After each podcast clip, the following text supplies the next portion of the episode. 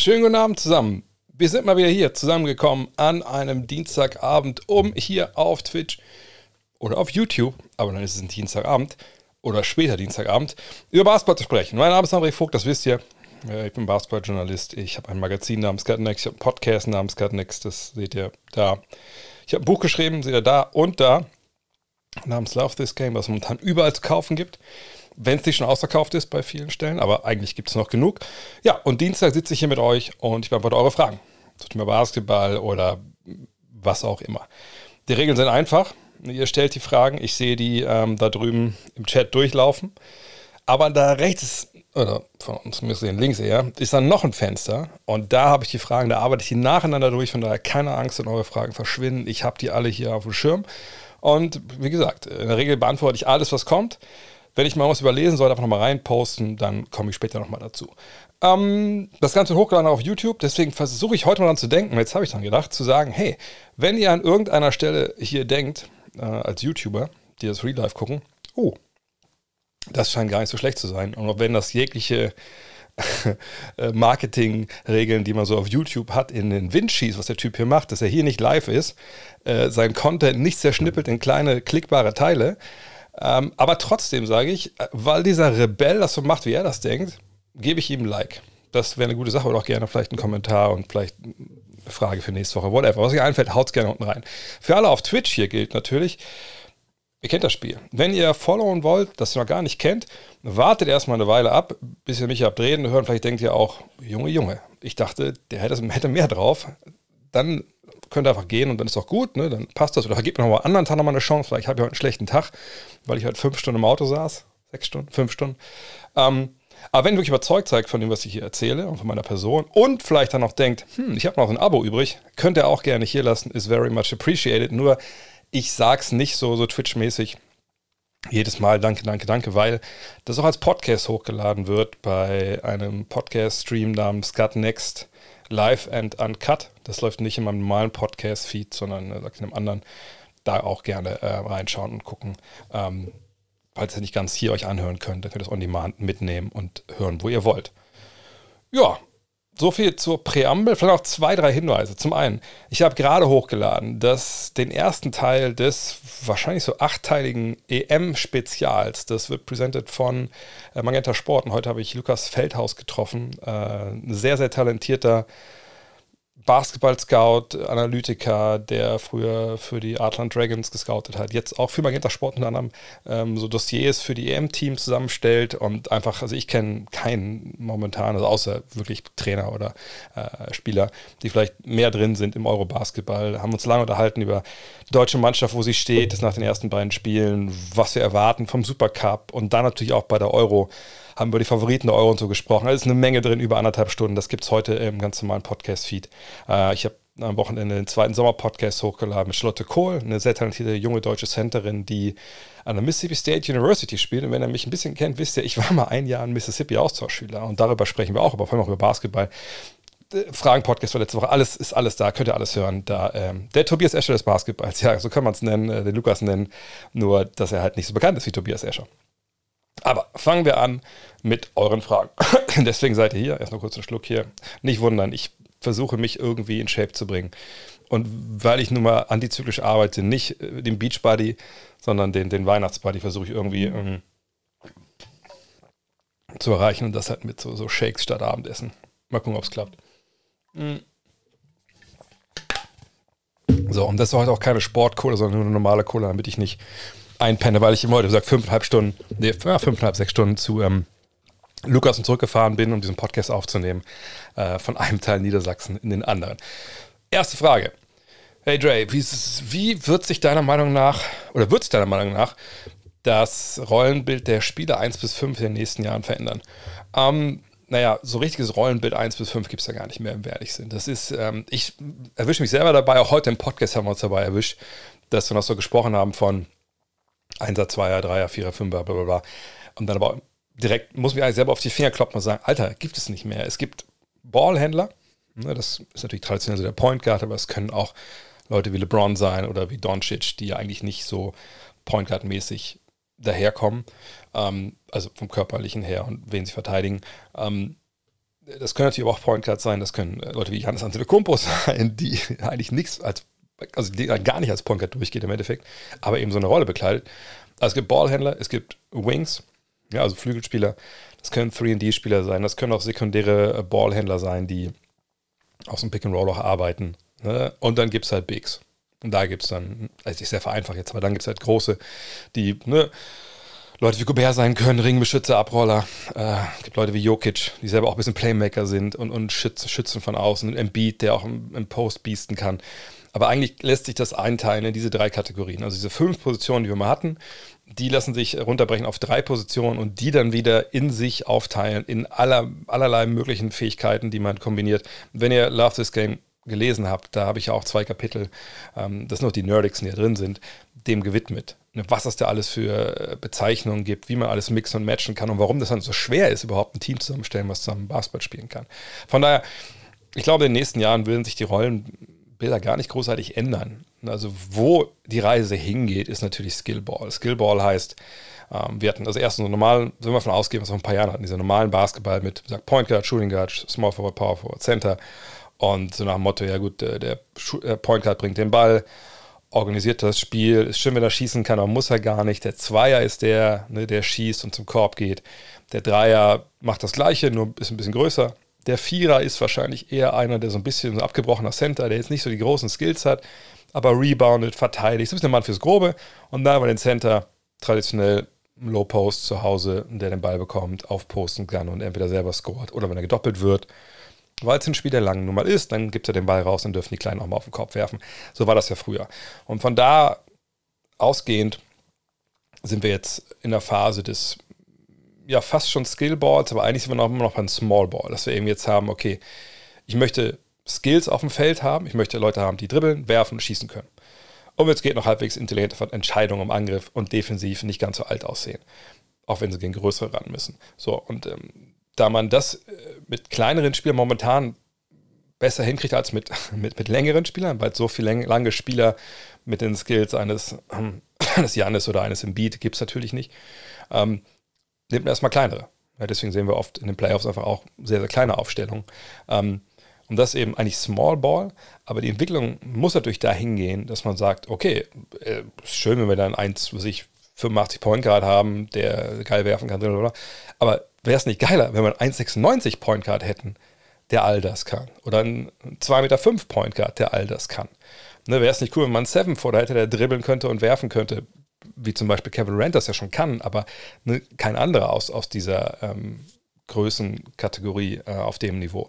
Und wenn wir irgendwann da hinkommen, würde ich bezweifeln, aber andererseits würde ich schon sagen, dass wir in den nächsten Jahren auf den größten Positionen mehr Spieler sehen, die dribbeln, werfen, passen, fangen und gleichzeitig laufen und Kaugummi kauen können. Das war vor 20 Jahren, äh, noch ganz, ne, vor 10 Jahren noch ganz anders in vielerlei Hinsicht. Ähm, aber die, die, wirklich die, Auf, die Aufgaben, die sie haben, die werden mehr oder weniger gleich sein. Es sei denn, wir kommen wirklich an, und das ist so die, dieser ultimative letzte Punkt, wo ich nicht glaube, dass, wo wir landen. Ich glaube, sagt man dazu Singularität oder so in der Physik also an dem Punkt, wo wirklich jeder alles kann. Weißt du, wo, keine Ahnung, wo fünf Mann auf dem Feld stehen, die das Pick and Roll laufen können, die Dreier werfen können, äh, die, die geil Passgeber können. Also die wirklich, wenn wir jetzt mal so, sagen wir mal so, LeBron mal nehmen, vielleicht so als einen, der das so ganz gut verkörpert momentan, Länge und alle Skills. Fünf LeBrons auf dem Feld, einen besseren Wurf noch, das werden wir, da werden wir, glaube ich, nicht hinkommen. Also so viel Zeit haben wir auf dieser Erde, glaube ich, nicht mehr, so warm wie das draußen ist. Mit welcher Starting Five aus aktuellen Spielern würdest du in einem Szenario am ehesten gehen, in welchem du gegen ein unbekanntes Alien-Team spielen müsstest, das die Menschheit zu eben zu einem Match um die Erde herausgefordert? Also Space Jam, nur nicht mit Cartoons. Ähm, kommt übrigens auf die Aliens an. Wie sehen die jetzt aus? Sind die alle irgendwie klein? Sind die groß? Sind die schnell? Kommen die eher über, über den, den Bulk, also über die, die Power? Ähm, Momentan würde ich sagen, also natürlich würde ich vor allem Spieler wählen, die Two-Way-Player sind, wo ich weiß, äh, also auch vor allem, wenn ich den Gegner nicht scouten kann. Ne? Keine Ahnung, wie viele Arme die haben oder wie viele Beine, äh, wo die überhaupt mitwerfen. Aber trotzdem wäre wär Steph Curry mein Point Guard, weil ich denke, okay, also ne, wahrscheinlich haben die ziemliche Skills, wenn wir dann einen haben, der von der Mittellinie gefährlich ist. Das haben selbst vielleicht die noch nicht auf ihrem Planeten gesehen, der wäre mein Point Guard. Dann 2, 3, 4, wenn wir es mal so nennen wollen, du sagst es überholt, aber die Wings. Ähm, da würde ich eher ein bisschen größer gehen, um im Zweifel zu sagen, okay, dann, also, wenn die ein bisschen kleiner sind, ein bisschen schneller, okay, dann müssen wir damit irgendwie leben. Ähm, dann hoffen wir, dass sie nicht, nicht genug gut werfen können, dass wir Abstand lassen. Äh, und da wäre auf dem Flügel wahrscheinlich auf jeden Fall, äh, ja, es klingt jetzt blöd, aber ich glaube, ich wäre bei, und ich gehe davon aus, alle fit sind. Da stecke ich voraus. Alle sind fit. Ähm, keiner ist verletzt. Dann würde ich sagen, Curry auf der 1 spielen. Auf, der, auf den Flügelpositionen die Dreien, da würde ich halt jetzt gucken, wie man das dann abmatcht. Wenn halt Paul George, Kawhi Leonard und Kevin Durant. Also alles Jungs, die attackieren können, äh, die verteidigen können, die eine gewisse Länge haben. Und die 5 wäre dann. Obwohl, warte mal kurz. Wen habe ich ja gesagt? Ich habe gesagt George. Kawhi, nee, George geht raus. Ich würde Kawhi, Kawhi kann auch, auch kleiner verteidigen. Kawhi, also Curry, Kawhi, Durant, Antetokounmpo und Embiid. Das wäre meine fünf, weil ich denke, ich, ich will die, äh, die, die, Länge haben, ich will so ein bisschen Power haben. Und mit Kevin Durant hat man einen, der sicherlich auch Menschen vom, oder Wesen von anderen Planeten tierisch nervt. Und das kann rein psychologisch auch äh, ein Vorteil sein, wenn man da in, in so, ein, so ein Matchup geht. Ähm, Habe ich nahezu null Playmaking? Hm, ja, ich meine, Janis kann ein bisschen Playmaking. Kawhi ist natürlich nicht so auf dem Level, wie zum Beispiel LeBron ist oder so. Aber er und, und Durant können durchaus dann auch den Ball verteilen. Und, Curry ist natürlich eher einer, der abseits des Balles agiert. Aber nochmal, dafür habe ich ähm, am Ende des Tages dann, äh, dann Durant, äh, dann, dann Janis, der auch viel machen kann. Und kein LeBron, nee, natürlich nicht, weil LeBron auf dem Alter, dem er jetzt ist, nicht auf dem Niveau verteidigen kann, wie das ein, ähm, wie das ein Kawhi kann. Und wenn es dann ums Shooting geht, naja, er hat natürlich nicht den Wurf und nicht die Scoring-Fähigkeiten, die die, die Durant hat. Da reden wir jetzt von vor zehn Jahren, dann sieht es natürlich anders aus. Aber Stand heute, mit dem Alter, dann muss man in so einem Fall ganz klar sagen, dass äh, LeBron ja einfach nicht in so eine Mannschaft gehört. Ähm, weil wir einfach natürlich als, als General Manager dieses fiktiven Anti-Alien-Teams müssen wir halt da für alle Eventualitäten halt mitarbeiten. Wissen wir nicht mehr wahrscheinlich, also ich klar, wie fit sind die Aliens? Laufen die die ganze Zeit? Wenn die jetzt halt im Kreis laufen, sage ich mal, da ist das für LeBron keine, gute Geschichte so.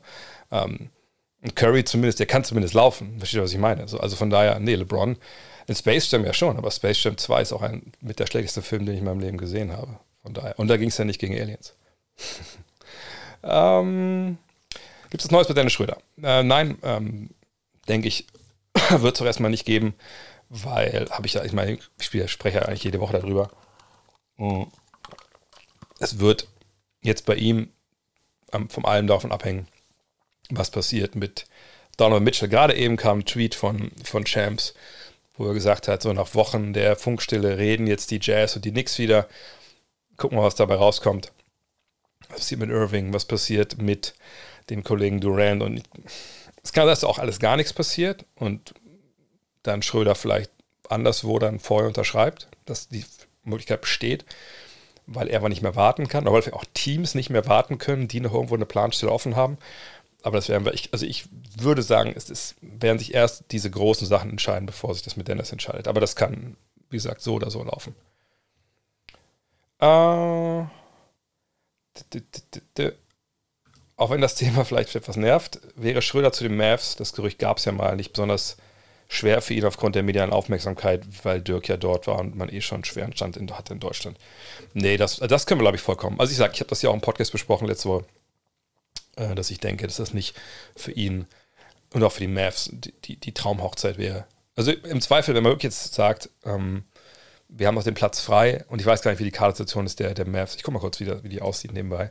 Ähm, also wenn man jetzt sagen würde, ne, also er hat jetzt ein Angebot von denen, die haben einen Kaderplatz frei, man holt ihn so als, ne, und ohne Erwartung, sag mal, an die Rolle oder so, dann könnte das natürlich am Ende Sinn machen, weil man, einen sehr guten Spieler bekommt mit, mit Speed für wahrscheinlich nicht wirklich ähm, viel Geld, da geht es ja mal von aus. Ähm, und ihr seht aber auch, es ist nicht unbedingt, ich meine, ich weiß nicht, was sie jetzt für Exceptions haben, aber ihr seht hier oben 166 Millionen kostet das Team schon, das ist die ganz obere Zahl da. Ähm, ihr seht da unten, müssen wir mal durchzählen. Also 1, 2, 3, 4, 5, 6, 7, 8, 9, 10, 11, 12, 13, 14. Ich weiß nicht, was mit Tyler Dorsey ist. Wir können mal kurz rausgehen, was sein Vertragsstatus ist. Manchmal ist das noch nicht geupdatet. Ah ja, hat schon unterschrieben. Okay, er weiß noch nicht, wie viel. Also, dann waren das jetzt 15. Also von daher ist der Zug, wenn wir jetzt ehrlich sind, auch abgefahren. Weil 15 garantierte Verträge, dann ist der Kader halt voll. Du hast die zwei Two-Ways, die haben sie ja schon, äh, wie heißen sie, McKinley Wright, der vierte, und Muhammadu Guye, den Namen kann ich aussprechen. Ähm, von daher, die Tür ist eigentlich zu. Aber rein spielerisch fände ich es auch keinen idealen Fit. Wie gesagt, wenn man jemanden verpflichtet, dann so eine kurz vor knapp und sagt, komm, wir probieren es auch mal, dann ist es auch ein bisschen vernachlässigen. Aber wenn wir uns überlegen, wenn Doncic auf dem Feld steht, ist er halt sehr balldominant. Das heißt, eine Paarung von ihm und Dennis nebeneinander, das, da müsste man schon taktisch einiges umstellen. Glaube ich nicht, dass man das macht. Ähm, und ihn jetzt alleine aufs Feld zu schicken, okay, vielleicht jemand mit jemand wie Tim Hardaway Jr. im Backcourt, dann kann das vielleicht sogar auch okay sein, wenn er den Speed hat oder er kriegt das Pick and Roll und dann kann er Ballverteiler schützen. Okay, klar, das kann man sich vorstellen. Aber hat man dafür nicht Spencer Dinwiddie? Ne, Spencer Dinwiddie nicht eigentlich auch irgendwie Dennis Schröder? Von den Skills her. Ich, ich würde argumentieren, ja. Und der ist jetzt auch schon ein bisschen da, der kennt sich da aus. Also eigentlich glaube ich, das ist der dritte Point Guard, den sie da haben oder haben werden. Und äh, dass das einer sein wird, der jung ist, den sie da aufbauen. Äh, und ich glaube, Jaden Hardy ist der vielleicht ein bisschen vorgesehen sogar für der, aber lagert mich darauf nicht fest, das muss ich mir alles nochmal anschauen. Dennis zu den Bugs, ja, das ist so eine Geschichte, die ich schon länger sage. Äh, ich schaue mal kurz nebenbei, ob das hier in den Depth Charts bei ESPN sich mittlerweile gebessert hat. Letzte Woche war das ja ziemlich ähm, durcheinander. Hm, scheint sich gebessert zu haben. Naja, wenn wir jetzt hier mal gucken, ist Dennis ein besserer Spieler als George Hill und Javon Carter? Ja, das, das würde ich schon ähm, vermuten wollen. Ich habe auch mal gesagt, dass ich mir vorstellen könnte, dass das ein Landing-Spot für ihn wäre. Allerdings müssen wir da auch nochmal schauen, wie ist denn äh, bei Milwaukee die Vertragssituation? Also, ne, wie viele sind da jetzt mittlerweile unter Vertrag? Wie viele Signed Players haben die? Die haben auch jetzt 18, steht hier. Ja, auch, auch, da sehe ich jetzt nicht, dass das irgendwie, sei denn man cuttet irgendwie George Hill, weil man jetzt denkt, äh, mit 36, 37 ist da nicht mehr viel zu holen. Ich, das ist ein Verein, wo ich, wo ich denke, das könnte das würde sportlich funktionieren, besser als äh, anderswo, aber ähm, warten wir ab, was kommt. Welcher Spieler ist deiner Meinung nach Peak for Peak besser? Also Peak gegen Peak. Paul George wahrscheinlich, ne? oder Camilla Anthony. Ich glaube, viele sagen direkt Mello, einfach weil es Mello ist. Ich finde aber, dass Paul George doch schon ein klares Stück über Mello steht, wenn man spielerisches Können vergleicht. Ähm, ist immer die Frage, wie man das jetzt bewerten will. Ähm, gehen wir da von, von einem gesamten spielerischen Övre aus, was ein Spieler anbietet. Dann würde ich sagen, ich, ich gehe mal kurz nebenbei, ich hoffe, dass die Funktion auch free ist bei Basketball Reference. Ähm, also ich würde eigentlich auch erst George favorisieren, weil, weil ich denke, dass er äh, einfach das rundere Spiel hat. Aber ich muss mal gucken, ob das hier noch geht jetzt mit den. Ach genau, compare to Carmelo Anthony. Ich hoffe, das funktioniert. Schauen wir uns das mal an. Äh, zack. Einmal hier noch das weg. So. Dann ähm, sehen wir hier jetzt. Ne, oh, könnt ihr es sehen? So, da bleibt da drüben. So, dann sehen wir da pro Spiel die Statistiken. Das ist vom, vom Scoring her auch relativ äh, ähnlich. Wir sehen natürlich, dass ähm, Cameron Anthony eine Menge mehr Spiele gemacht hat, einfach weil er auch sieben Jahre älter ist oder sieben Jahre vor in der Liga war. Ähm, wir sehen die Quoten. Ja, im Zweierbereich ist es gleich. Im Endeffekt, ne, im Dreierbereich. Allerdings müsste man bei den beiden auch jetzt ein bisschen äh, gucken, dass man sich die ähm, die Prime-Jahre anschaut. Vielleicht ist das die, die bessere Idee. Ähm, ansonsten vergleicht man einfach die Jahre, die, die bei George noch kommen, die ich natürlich auch statistisch runterziehen können. Aber ich glaube, ich finde, mit Zahlen würde ich hier eh nicht wirklich hantieren wollen. Also, was ich, wie ich kann man Anthony kennengelernt habe, und ich meine, als ich angefangen habe mit der Five 2003, da war er Rookie. Er kam jetzt zusammen mit LeBron und Chris Bosh und Dwayne Wade und dem unsterblichen Darko Milicic in die NBA. Ähm, und da kam sich mit großen äh, Vorschusslorbeeren, er war gerade äh, College-Meister geworden. Und ähm, naja, und dann kam er rein und war im ersten Jahr, ich weiß nicht, wie viele von euch damals schon ein bisschen älter waren, ähm, gab es viele Stimmen, die gesagt haben, also warum wird eigentlich LeBron James Rookie des Jahres? Kamala Anthony's Team hat viel mehr Erfolg und er ist ein, hat einen ganz großen Anteil daran, weil Denver damals nicht so schlecht war. Ähm, aber für meine Begriffe hat Kamala Anthony ähm, sich in seiner Karriere das ging auch relativ schnell los, dass er dann auch ähm, ein Problem mit, mit George Carl so ein bisschen hat, wo George Carl ihn heute immer noch in Schutz nimmt und auch vollkommen zurecht. Also er ist ein wahnsinnig guter Scorer gewesen, äh, der immer noch weiß, wo der Korb hängt. Ne, der wird wahrscheinlich noch in, in, in, wahrscheinlich würde er noch in zehn Jahren, wenn man ihn auf ein NBA-Spiel reinnimmt, wird er aus dem Mitteldistanz sein Ding treffen. So, ne? Aber ähm, ich, ich finde, er hat außerhalb seines Scorings, des Rest seines Spiels, hat er, hat nie wirklich auf, auf einem exorbitant hohes Niveau gehoben. Jetzt kann man das natürlich bei George auch so ein bisschen verneinen, aber bei George würde ich sagen, naja, der ist zumindest einer, der defensiv extrem zugepackt hat. Das war immer der viel lernen musste. Der kam nicht in die Liga so als Surefire Superstar, sondern der hat sich hochgearbeitet, er hat im Pick and Roll unglaublich viel lernen müssen. Ne? Er hat in Indiana damals schon echt auch große Fortschritte gemacht. Dann kamen viele Verletzungen dazu also rein basketballerisch, wenn du mich fragen würdest, wem würdest du jetzt für deine fiktive Mannschaft, jetzt muss nicht gegen Aliens gespielt werden, sondern einfach nur basketballerisch, mit wem denkst du, kannst du, würdest du lieber zusammenarbeiten oder wer wäre dir lieber als Basketballer? Dann würde ich immer sagen Paul George.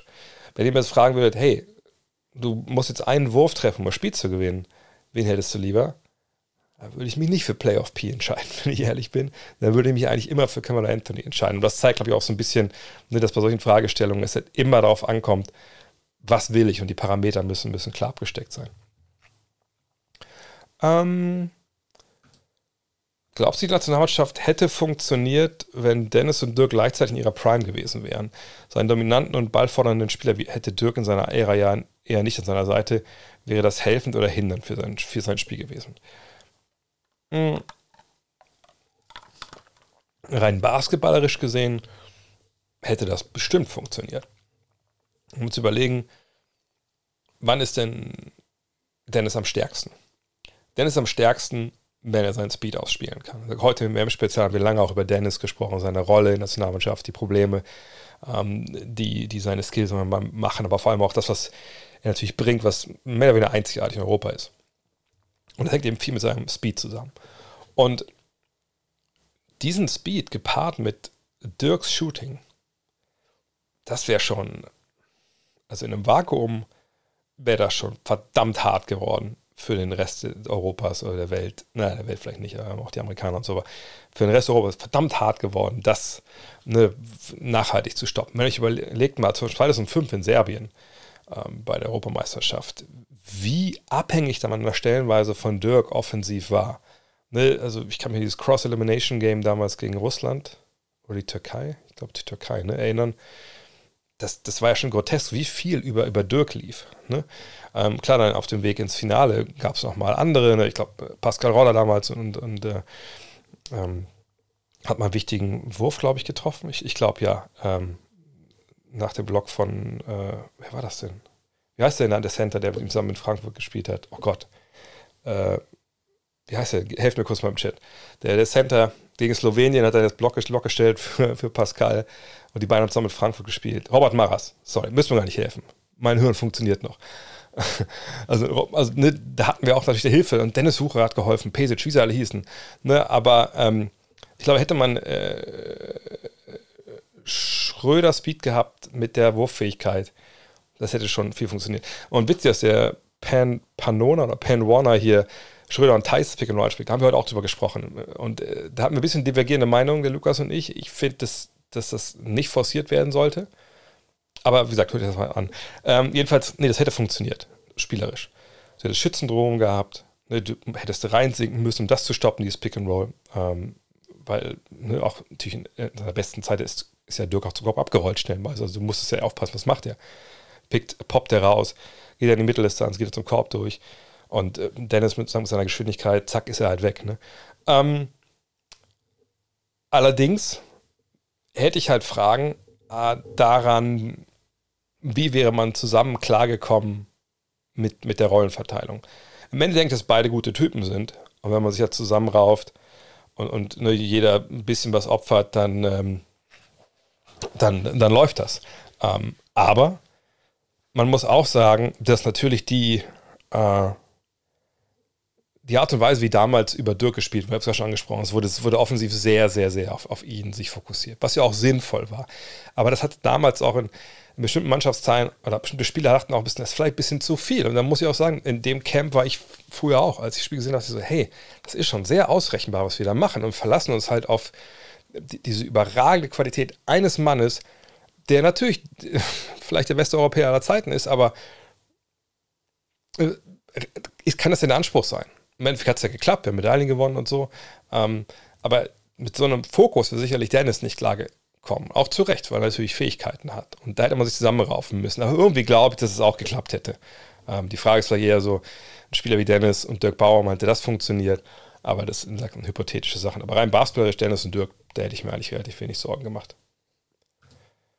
Kann Miami LeBrons Nummer 6 retiren, jetzt wo die Nummer schon wegen Bill Russell retired ist? Oder würde das dadurch das Universum implodieren?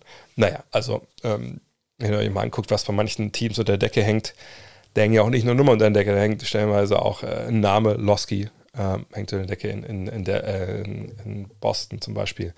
Äh, es hängen Mikrofone unter der Decke.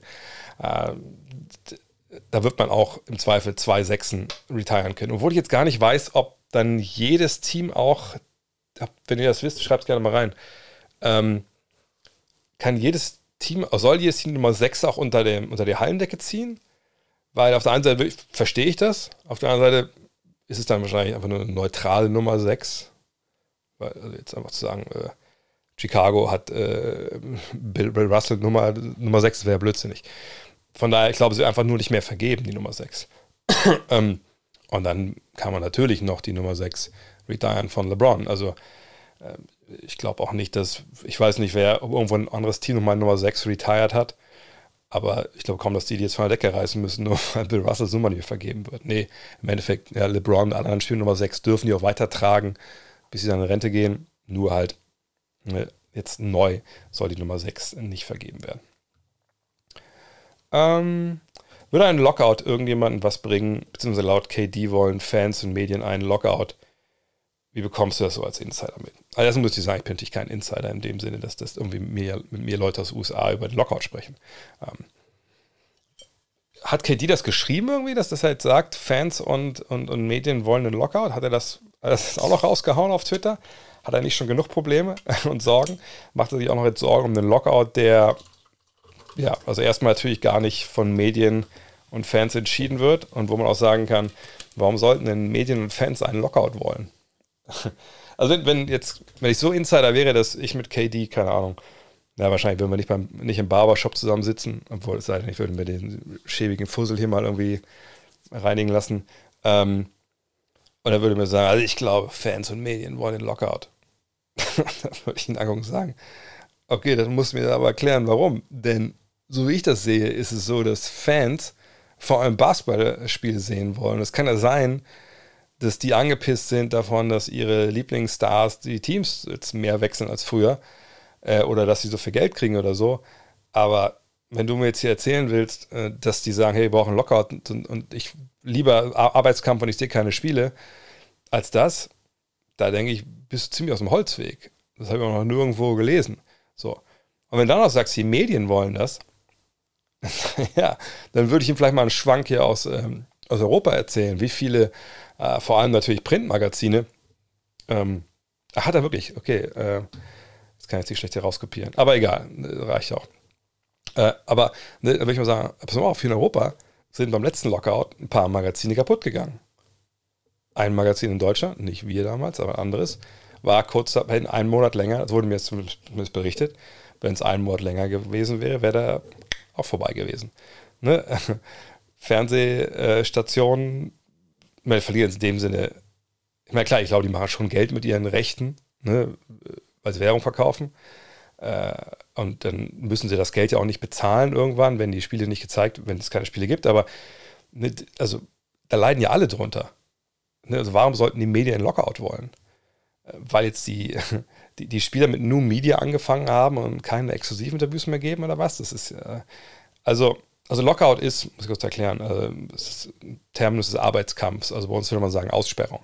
Wenn die Spielergewerkschaft und die Liga sich nicht einigen können auf einen neuen Tarifvertrag, der ja dann alles regelt, also ne, wie die Liga funktioniert, dann können die Besitzer sagen, okay, wir haben uns bis zu dem, diesem Punkt, der im Vertrag steht, nicht geeinigt. Es gibt kein neues CBA, heißt das, Collective Bargaining Agreement. Heißt, wir werden jetzt, wir können keine Liga spielen, wir wollen keine Liga spielen, nicht zu den Bedingungen. Wir sperren euch aus. Heißt, keiner von euch darf zum Arbeiten kommen, ihr kriegt kein Geld. Umgekehrt könnten die Spieler, das Äquivalent zum Lockout, eben in Streik treten und sagen, hey, unter den Bedingungen spielen wir nicht, wir streiken. So, und das sind halt quasi diese beiden Waffen, die die jeweilige Seite hat. Also Streik, aber eigentlich nicht Streik, sondern wie gesagt, du lässt die Streikenden nicht zur Arbeit kommen, eigentlich. So. Ähm, und wie gesagt, so ein Lockout bringt eigentlich keinem was. natürlich, wenn es in Arbeitskampf kommt, ist es so, dass auf der einen Seite natürlich die Besitzer, nicht die Liga, Adam Silver ist nur der Sprache der Besitzer. Die, die Besitzer wollen in der Regel natürlich mehr Geld oder wenn es um, solche Wechselgeschichten geht, um Player Empowerment, äh, wollen sie mehr ähm, Handhabe, ne, dass man Spieler einfach halten kann, etc. Und die Spieler wollen auch natürlich immer mehr Geld, eigentlich. Äh, auf der anderen Seite wollen sie aber auch oft natürlich Freiheit, ne? Restricted Free Agency, Unrestricted Free Agency. Das sind ja so ein, das sind gerade so zwei Beispiele. Also mal Unrestricted Free Agency war ja was, was die Spieler sich erstritten haben über die Jahre, auch stellenweise in Gerichtsverhandlungen. Und Restricted Free Agency wurde mal reinverhandelt in CBA, damit äh, Vereine Rookies, die sie ausbilden, auch behalten können. Ne? Und da muss man halt abwarten, was daraus wird. Aber ähm, Kevin Durant ist jetzt in vielen Themen gerade ziemlich auf dem Holzweg, muss man sagen. Äh, welchen jungen Kern sehe ich stärker, Orlando oder Detroit? Ähm, hatte ich glaube letzte Woche, vorletzte Woche schon mal die Frage. Ich bin da momentan bei Orlando, weil, weil ich denke, dass die echt aber echt ein paar gute Jungs zusammengezogen haben. Und ich bin sehr interessant, wie das aussieht dann. Also ich will nicht sagen, dass das in, in, jetzt in Detroit nicht, nicht funktionieren kann oder so, das meine ich gar nicht. Aber wenn wir uns mal den, den Kader in Detroit anschauen, können wir beide Kader mal angucken. Oder vielleicht mal lieber hier in dem Depth-Chart gucken. Hoffentlich ist das hier auch schon geupdatet. Letzte Woche war ja bei dem einen Team nur vier Spieler drin. Ja, guck mal, sehen wir noch hier. Äh, dann haben wir natürlich da ein paar Hochkaräter dabei, ja, angefangen von, von Cunningham und, und, und Jaden Ivey. Und wir sagen, bei Rookies bin ich immer hinterher. Äh, und der Rest ist natürlich dann talentiert. Killian Hayes, der in Ulm war, da wissen wir nicht so ganz, wo die Reise hingeht. Auch natürlich, dass ein bisschen Scoring-Gefahr dazukommt. Äh, Siddiq Bayo letztes Jahr schon richtig gut. Äh, Marvin Bagley ist jetzt mittlerweile schon ein junger Veteran. Da hofft man natürlich, dass da dieser Aufwärtstrend weitergeht. Also er Stewart vergangenes Jahr hat auch solide gearbeitet. Aber ich, ich sehe da jetzt nicht so, bis auf Cunningham und, und Ivy, nicht so die absoluten High Potentials, ne, die vielleicht sogar Outside-Material sein könnten. Sagen, bei Ivy muss ich das einfach auch nur so vom Hören sagen oder vom Lesen sagen, ähm, äh, euch hier weitergeben. Bei Orlando aber sehe ich das ein bisschen anders. Denn da haben wir zum einen natürlich Franz Wagner, der vergangenes Jahr ja natürlich gezeigt hat, was der kann. So, ne, das wird dieses Jahr nur besser werden. Paulo Banquero war jetzt der Number One Pick. Da gehe ich von aus, dass der auch sehr, sehr gut ist. Ähm, Jalen Sachs habe ich ein gutes Gefühl, dass, es, dass er dieses Jahr einen großen Schritt nach vorne macht. Markel Fultz und Cole Anthony ähm, sind, sind gut. Bei Fultz, glaube ich, ist auch dieses Jahr echt nochmal so eine, so eine Explosion drin. Ähm, und dann hat man halt äh, Jonathan Isaac, der letztes Jahr gar nicht gespielt hat, weil er sich ja damals in der Bubble, war es ja, glaube ich, schon, ne? verletzt hat, richtig krass. Aber wenn der zurückkommt und auf, auf hohem Niveau das Ganze macht, dann traue ich dem auch noch einiges zu. Der war defensiv ja auf Defensive Player of the Year im Niveau. Bamba hat letztes Jahr Fortschritte gemacht. Ähm, das finde ich aber durch die Bank weg interessanter. Äh, wenn ihr mir aber sagen wollt, pass auf, aber ganz ehrlich, Cunningham und Ivy werden in, in fünf Jahren die, die bessere Pros sein im Vergleich mit Wagner und, und Banquero, dann würde ich euch das auch glauben, weil ich nicht weiß, was die Rookies so, so drauf haben bisher. Aber irgendwie habe ich in dem, in dem ganzen, also wenn jetzt Kern wirklich ne, diese, diese Rotation ist, da habe ich einfach mehr Vertrauen, dass das Orlando bringt. Aber die sind auch, auch sehr, sehr eng beieinander. Also ich würde heute nicht ähm, irgendwem komplett die, die Ahnung absprechen, der, der für Detroit argumentiert. Mm, mm, mm, Hatte ich letztens schon gewundert, dass du beim letzten Pod nur meintest, du würdest nicht für Magenta Sport kommentieren, arbeitest ja jetzt doch mit denen zusammen. Ähm, kann ich ja ganz offen drüber sprechen. Das ist einfach jetzt ein, ähm, ein Sponsoring. Also das finde ich toll, dass sie das äh, machen. Ich hatte eben eh was vor, was, was zu machen äh, zur EM. Ähm, dann kam da auch Interesse von der Seite und das ist natürlich super. Ähm, klar, ich mache das alles so, wie ich das denke und mache es natürlich hoffentlich sehr, sehr gut, weil heute, also heute fand ich es einfach ein geiles Gespräch mit Lukas, ähm, der einfach ähm, soll ich das sagen? Also, das ist wirklich ein, der lebt für das, was er da macht. Also das, der ist wirklich, der ist drin. Der hat mir dann auch so ein so fetten, fettes Dossier mitgegeben, also sein allererste Draft, sage ich mal, seiner Eurobasket Scouting Reports. Wo ich immer gedacht so, Alter, das ist auch, das ist nur, der, nur die erste Version, aber die ist einfach schon mega detailliert und da kommt immer noch mehr hinzu. Und damit arbeiten dann zum Beispiel auch, seht ihr auch in dem Podcast, so die, ähm, die, die Kommentatoren und, und die Grafiken und so arbeiten damit. Und äh, ja, das ist eine tolle Zusammenarbeit. Ich freue mich total darauf. Einfach weil es ist mir auch erlaubt, nochmal extra diese Zeit mit reinzustecken. Dem sagt, da gibt es mindestens acht Podcasts äh, für alle werden mit Gast sein. Und das wird hoffentlich dann auch eine sein, wo wir Deutschland dann bis nach Berlin, bis hoffentlich Halbfinale, Finale begleiten. Äh, und hoffentlich auch der eine oder andere Spieler dann auch vorbeikommt im Podcast. Ähm, von der, ja, mal schauen, was da noch kommt. War schon mal ein sehr guter Auftakt. Ähm, Kleinere Spieler werden ja, also mal ein Kommentar von für vorhin, ähm, kleinere Spieler werden ja immer etwas besser dribbeln können als größere. Der Weg für den Ball ist ja weiter, oder nicht? Ja, das stimmt schon. Ähm, wir haben das zum Beispiel äh, längere Spieler früher gemacht oder ein Spieler, von dem es bekannt ist, so Magic Johnson zum Beispiel, in seinen 2,6 Meter, der war ja ein Point Guard, der jetzt seiner Zeit aber war unerhört, dass jemand in der Länge den Ball handelt. Und der damals den Ball einfach so mega fett aufpumpen lassen, dass er auch immer wieder schnell bei ihm in der Hand war eben damit diese Zeit zwischen ne, Dribbel, Boden, zurück so kurz ist wie möglich. Ähm, natürlich muss man, wenn man so einen längeren Weg hat, das ein bisschen mehr vorbereiten oder halt, ähm, sage ich mal, ein bisschen aufmerksamer sein, wenn man dribbelt. Das ist ja vollkommen klar. Ähm, äh, auf der anderen Seite ist es aber auch nicht so, dass längere Spieler, äh, sage ich mal, mit dem Dribbling jetzt super viel Nachteil haben gegen kleinere zum Beispiel wenn du mal überlegst, wann dribbel ich eigentlich wirklich, also wie dribbel ich wirklich? Da ich den Ball von meinem Korb zum Gegnerkorb schleppen muss, geschenkt. Dann muss ich bei Dribbeln zueinander rein. Aber selbst wenn ich dann ein großer Mann bin, wenn dann einer kommt, der irgendwie ein bisschen kleiner ist und macht, nervt mich, dann guckt mal, was LeBron macht. Dann Popo raus, Rücken, über Schulter gucken, dann wird er bei so nach vorne gedribbelt. Und dann geht man ins Play rein. Ähm, und ansonsten bekomme ich den Ball auf den Flügel. Ich gehe vielleicht ins Pick and Roll und dann sind es ein, zwei Dribblings. Oder wenn man natürlich wirklich ein, ein wahnsinniger Dribbling ist, ein Dribbler ist wie Kyrie Irving, dann ein paar Dribblings mehr. Ähm, oder Kyrie oder Steph Curry. Aber ähm, generell so die größeren Spieler, die ja noch den Vorteil dann haben, ne, mit, mit, der, mit der Power. Guckt euch Janis an. Janis braucht keine drei Dribblings, um von der Linie zum Korb zu kommen. Der bräuchte wahrscheinlich gar kein Dribbling, würde trotzdem keinen Schrittfehler machen, aber der macht dann eins und dann kommt die Power ins Spiel. So, und deswegen ist es nicht so relevant, glaube ich, in vielerlei Hinsicht.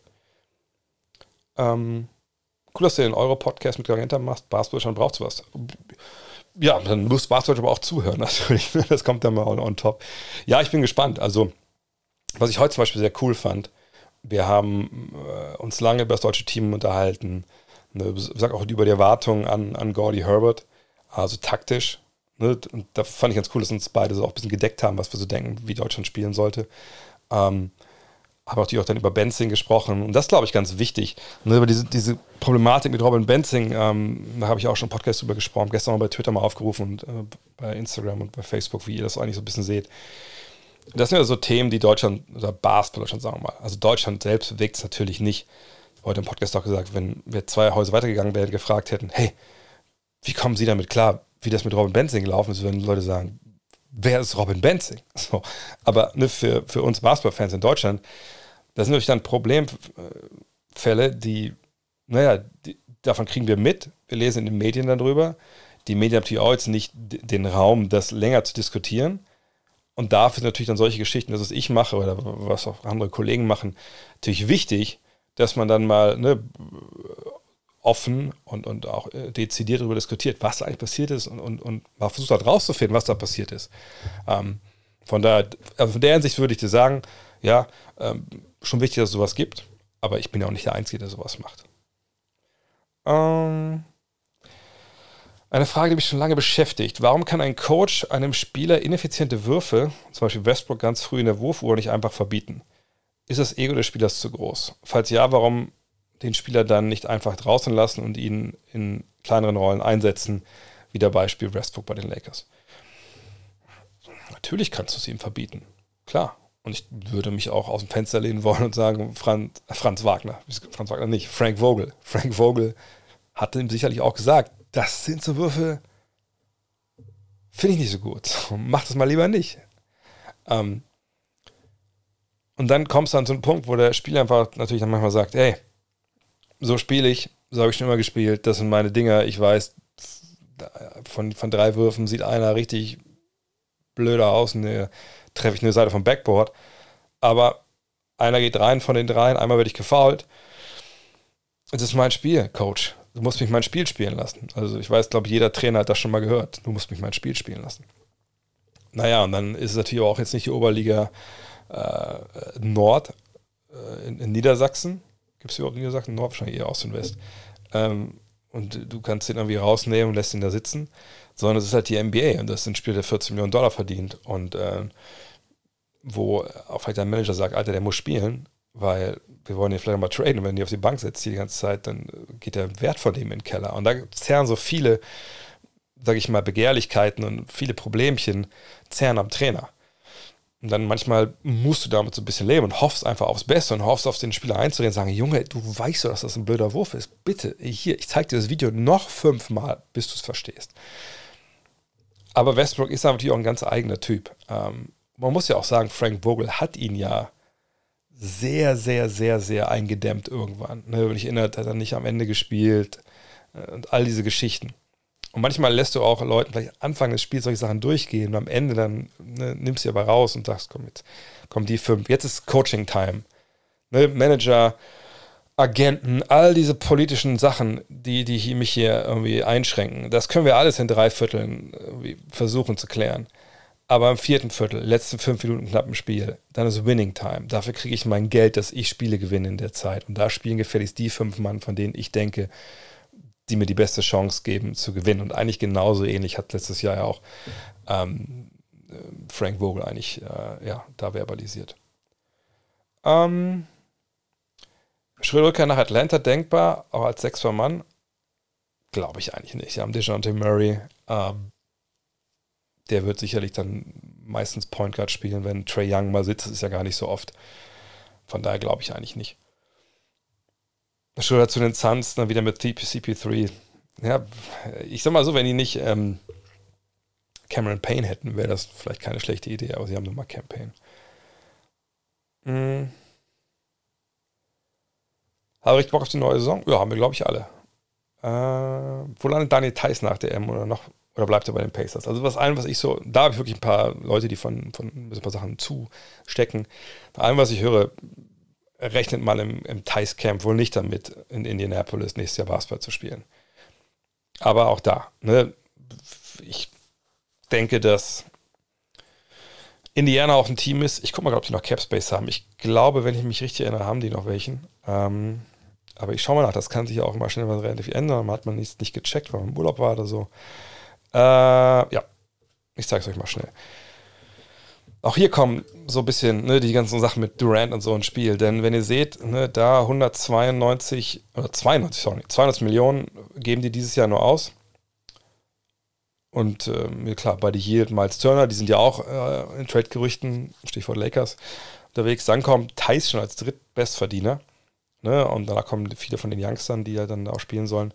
Ähm, die Pacers die können natürlich so einen Deal mit, ähm, mit, wie heißt mit den Lakers machen. Vielleicht ist auch Tyson mit dabei. Ähm, aber vor allem kann man davon ausgehen, dass ein Team mit Cap Space wie die Pacers, die mir auch erstmal, ich habe gesehen, die Zahlen, der Cap Space ist ja in den nächsten Jahren noch viel, viel krasser, wenn man jetzt Turner nicht verlängert. Aber die können natürlich bei Trades, sagen wir mal, Kevin Durant soll irgendwo hingehen, aber das Team, was ihn holen will, hat nicht genug Cap Space.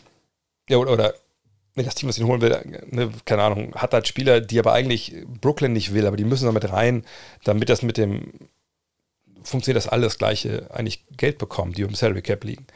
Dann kann man halt sagen, pass auf, okay, euer Spieler, der muss dabei sein, damit ihr das Salary oder den Vertrag von KD aufnehmen könnt.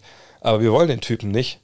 Schickt ihn bitte mal woanders hin, dass er auf so Füße ist hier, damit wir nicht unser Salary Cap äh, äh, belasten. Und wenn ihr eben Durant wollt, dann müsst ihr wahrscheinlich dieses Team, was diesen Spieler aufnimmt, mit einem Draft-Pick bezahlen. So. Ähm, und dann kann man natürlich sagen, äh, als wenn man Indiana ist, hier, wir haben Cap Space. Also, welcher, welchen Spieler handelt es sich denn? So, und dann kann man überlegen, ja, kriegen wir da einen Pick für, ey, wir haben auch, wir haben auch Daniel Theiss hier. Können, kann der vielleicht noch irgendwie von Interesse sein in so einem größeren Deal? Und kriegen wir da noch was für? Ne, also, oder man hält Daniel erstmal fest, man guckt, was die großen Deals bringen, ähnlich wie bei Dennis. Ach, ihr braucht noch, noch einen Power Forward, der so ein bisschen auch Ring beschützen kann. Hier, wir haben Daniel Theiss, hat NBA Finals gespielt. Habt ihr einen Erstrunden-Pick vielleicht? Und vielleicht auslaufenden Vertrag? Ne, das sind so Sachen. Äh, ne, da wird man halt schauen. Und auch da glaube ich, dass sich da noch was tun wird. Obwohl er natürlich jemand ist, der auch dieser Mannschaft helfen würde. Nur, glaube ich, bei Teams wie Indiana kommt es ja nicht unbedingt auf sportliche Belange an, sondern mehr so auf diese Metaebene, auf die Planung für die nächsten zwei, drei Jahre. Ähm.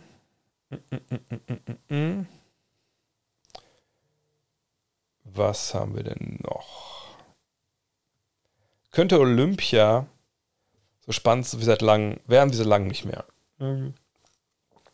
Beat bei Frankreich, Janis Jokic, Doncic. Vom Gefühl sind die in der Spitze des Basketballs immer mehr Nicht-Amerikaner. Nicht nur vom Gefühl her.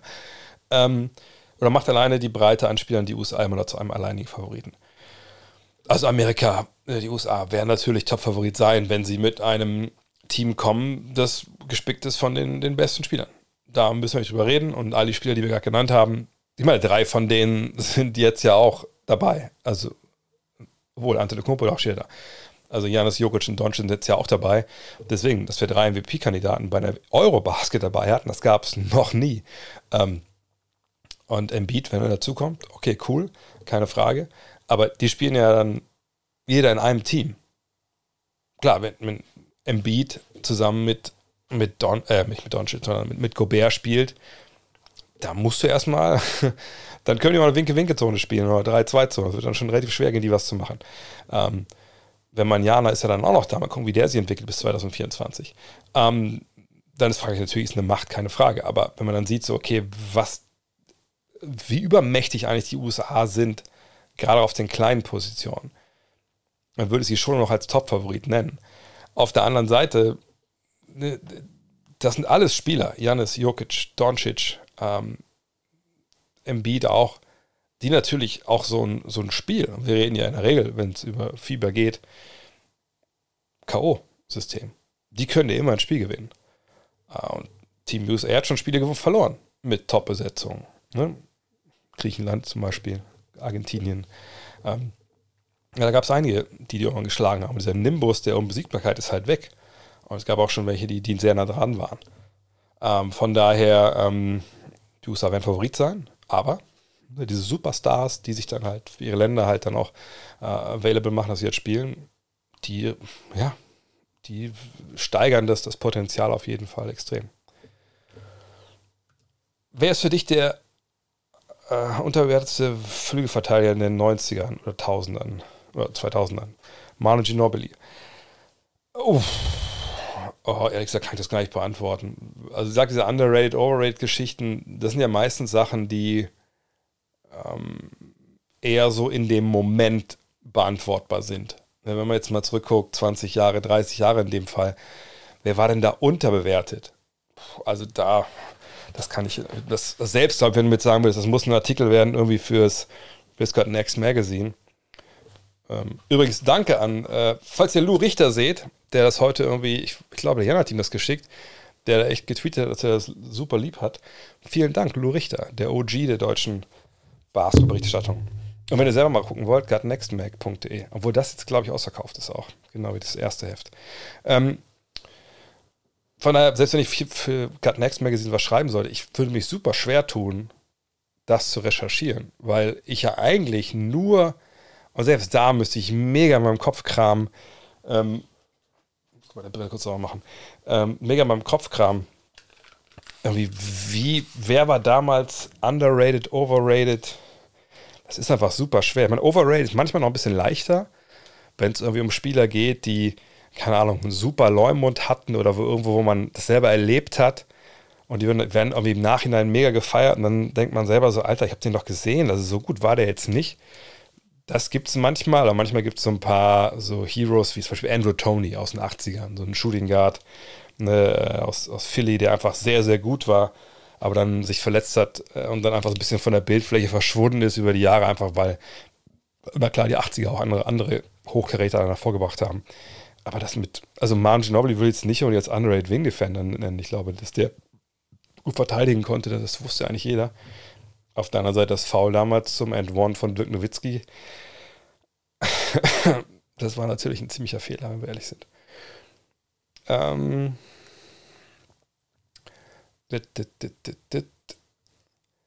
wirst du bei der EM als Experte dabei sein? Wie gesagt, nein. Ähm, was macht Magenta Sport? Magenta Sport hat ja einen, einen, ganzen Stall an Experten. Unter anderem haben sie einen sehr, sehr jungen, interessanten Mann unter Vertrag genommen, habe ich gelesen. Peter Günther oder so. Per Günther, Per Günther heißt er. Der äh, auch als Experte bei Magenta jetzt, jetzt angefangen hat oder anfängt bei der EM. Da freue ich mich total drauf. Ähm, Per ist auch in Köln natürlich dann dabei. Haben doch schon so lose verabredet. Von da aus, von da, wenn ihr Fans davon seid, wenn Per Günther bei mir im Podcast auftaucht, dann könnt ihr, glaube ich, auch freuen. Ich habe da ein gutes Gefühl, dass das rund um die EM auch passiert. Mhm. Und das ist ja dann so bei solchen Sachen. Du hast deine Crew, die sind eingespielt. Oder du hast das Glück, dass jemand wie Per Günther seine Karriere beendet und ähm, natürlich einer ist, der natural ist vom Mikro. Also ich glaube, wenn der, also von dem sprechen wir echt viel, dass er hinkommt, da auch ein bisschen in die Tiefe geht. Wenn ihr euch an die Podcasts von mir erinnert, wenn wir über Basketball gesprochen haben, da wurde es ja relativ schnell auch sehr, sehr kleinteilig. Und das hoffe ich, dass er das auch sich beim Fernsehen bewahrt, weil ich glaube, das fehlt so ein bisschen. Ähm, generell im, im, in der Basketball-Analyse im Fernsehen, dass es kleinteiliger wird, da wo es kleinteilig werden kann. Denn ähm, kleinteilig kann es ja im, im Live eher nicht werden. Ne, Im Live ist es ja so, du redest und das redest, redest und das, aber das Spiel läuft dir ja weg, weil es immer weitergeht. Es ist ja kein American Football, wo man diese Pausen hat zum Analysieren. Ähm, aber dann im Studio, auch wenn du natürlich auch nicht ewig Zeit hast, und ich denke, dass er da diese Rolle hat, im Studio darüber zu sprechen, da freue ich mich total drauf. Ähm, und dann haben sie natürlich auch Alex Vogel. Äh, ich glaube, ist Pascal Roller wieder dabei? Ich denke mal, ich habe gar nicht so das Line-Up im Kopf von denen. Ähm, sie haben ihre, ihre Kommentatoren, äh, die das ja auch schon in Zeit machen. Von daher, also das ist äh, vollkommen klar, dass, dass die das alles regeln. Ähm, und da bin ich auch niemandem böse, denke so, also die müssen mich da anrufen, weil ich bin auf Twitch. So, nee, überhaupt nicht. Äh, außerdem bin ich ja jeden Abend hier am, am, am Twitchen dann aus, äh, aus Köln. Das hatte ich ja auch schon, kann ich kurz mal an, einwerfen. Ja, also ich werde jeden Tag live gehen. Ähm, bei der Euroforen auf jeden Fall in Köln. Ich bin ja dann im Hotel erst mit, äh, mit vielen von euch. Ähm, dann nach, also vom 1. bis zum 4. ist dann unsere, unsere EM-Reise da mit tr-germany.de. Ähm, und danach bin ich dann alleine noch da. Und ich streame immer halt entweder abends oder, nach, oder kurz vorm Spiel dann abends von der deutschen Nationalmannschaft. Wir gucken mal zurück auf das Spiel, das war und auf das Spiel, das kommen wird. Ich analysiere das ein bisschen. Ihr könnt dann äh, eure Fragen stellen und so.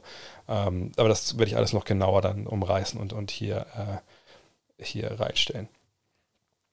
Ähm, Stell dir vor, du bist Suns GM und Sean Marks ruft an, KD gibt mir auf den Sack, gib mir Bridges, Cam, Torrey Craig und drei Draft Picks und dann kannst du ihn haben. Tust du das?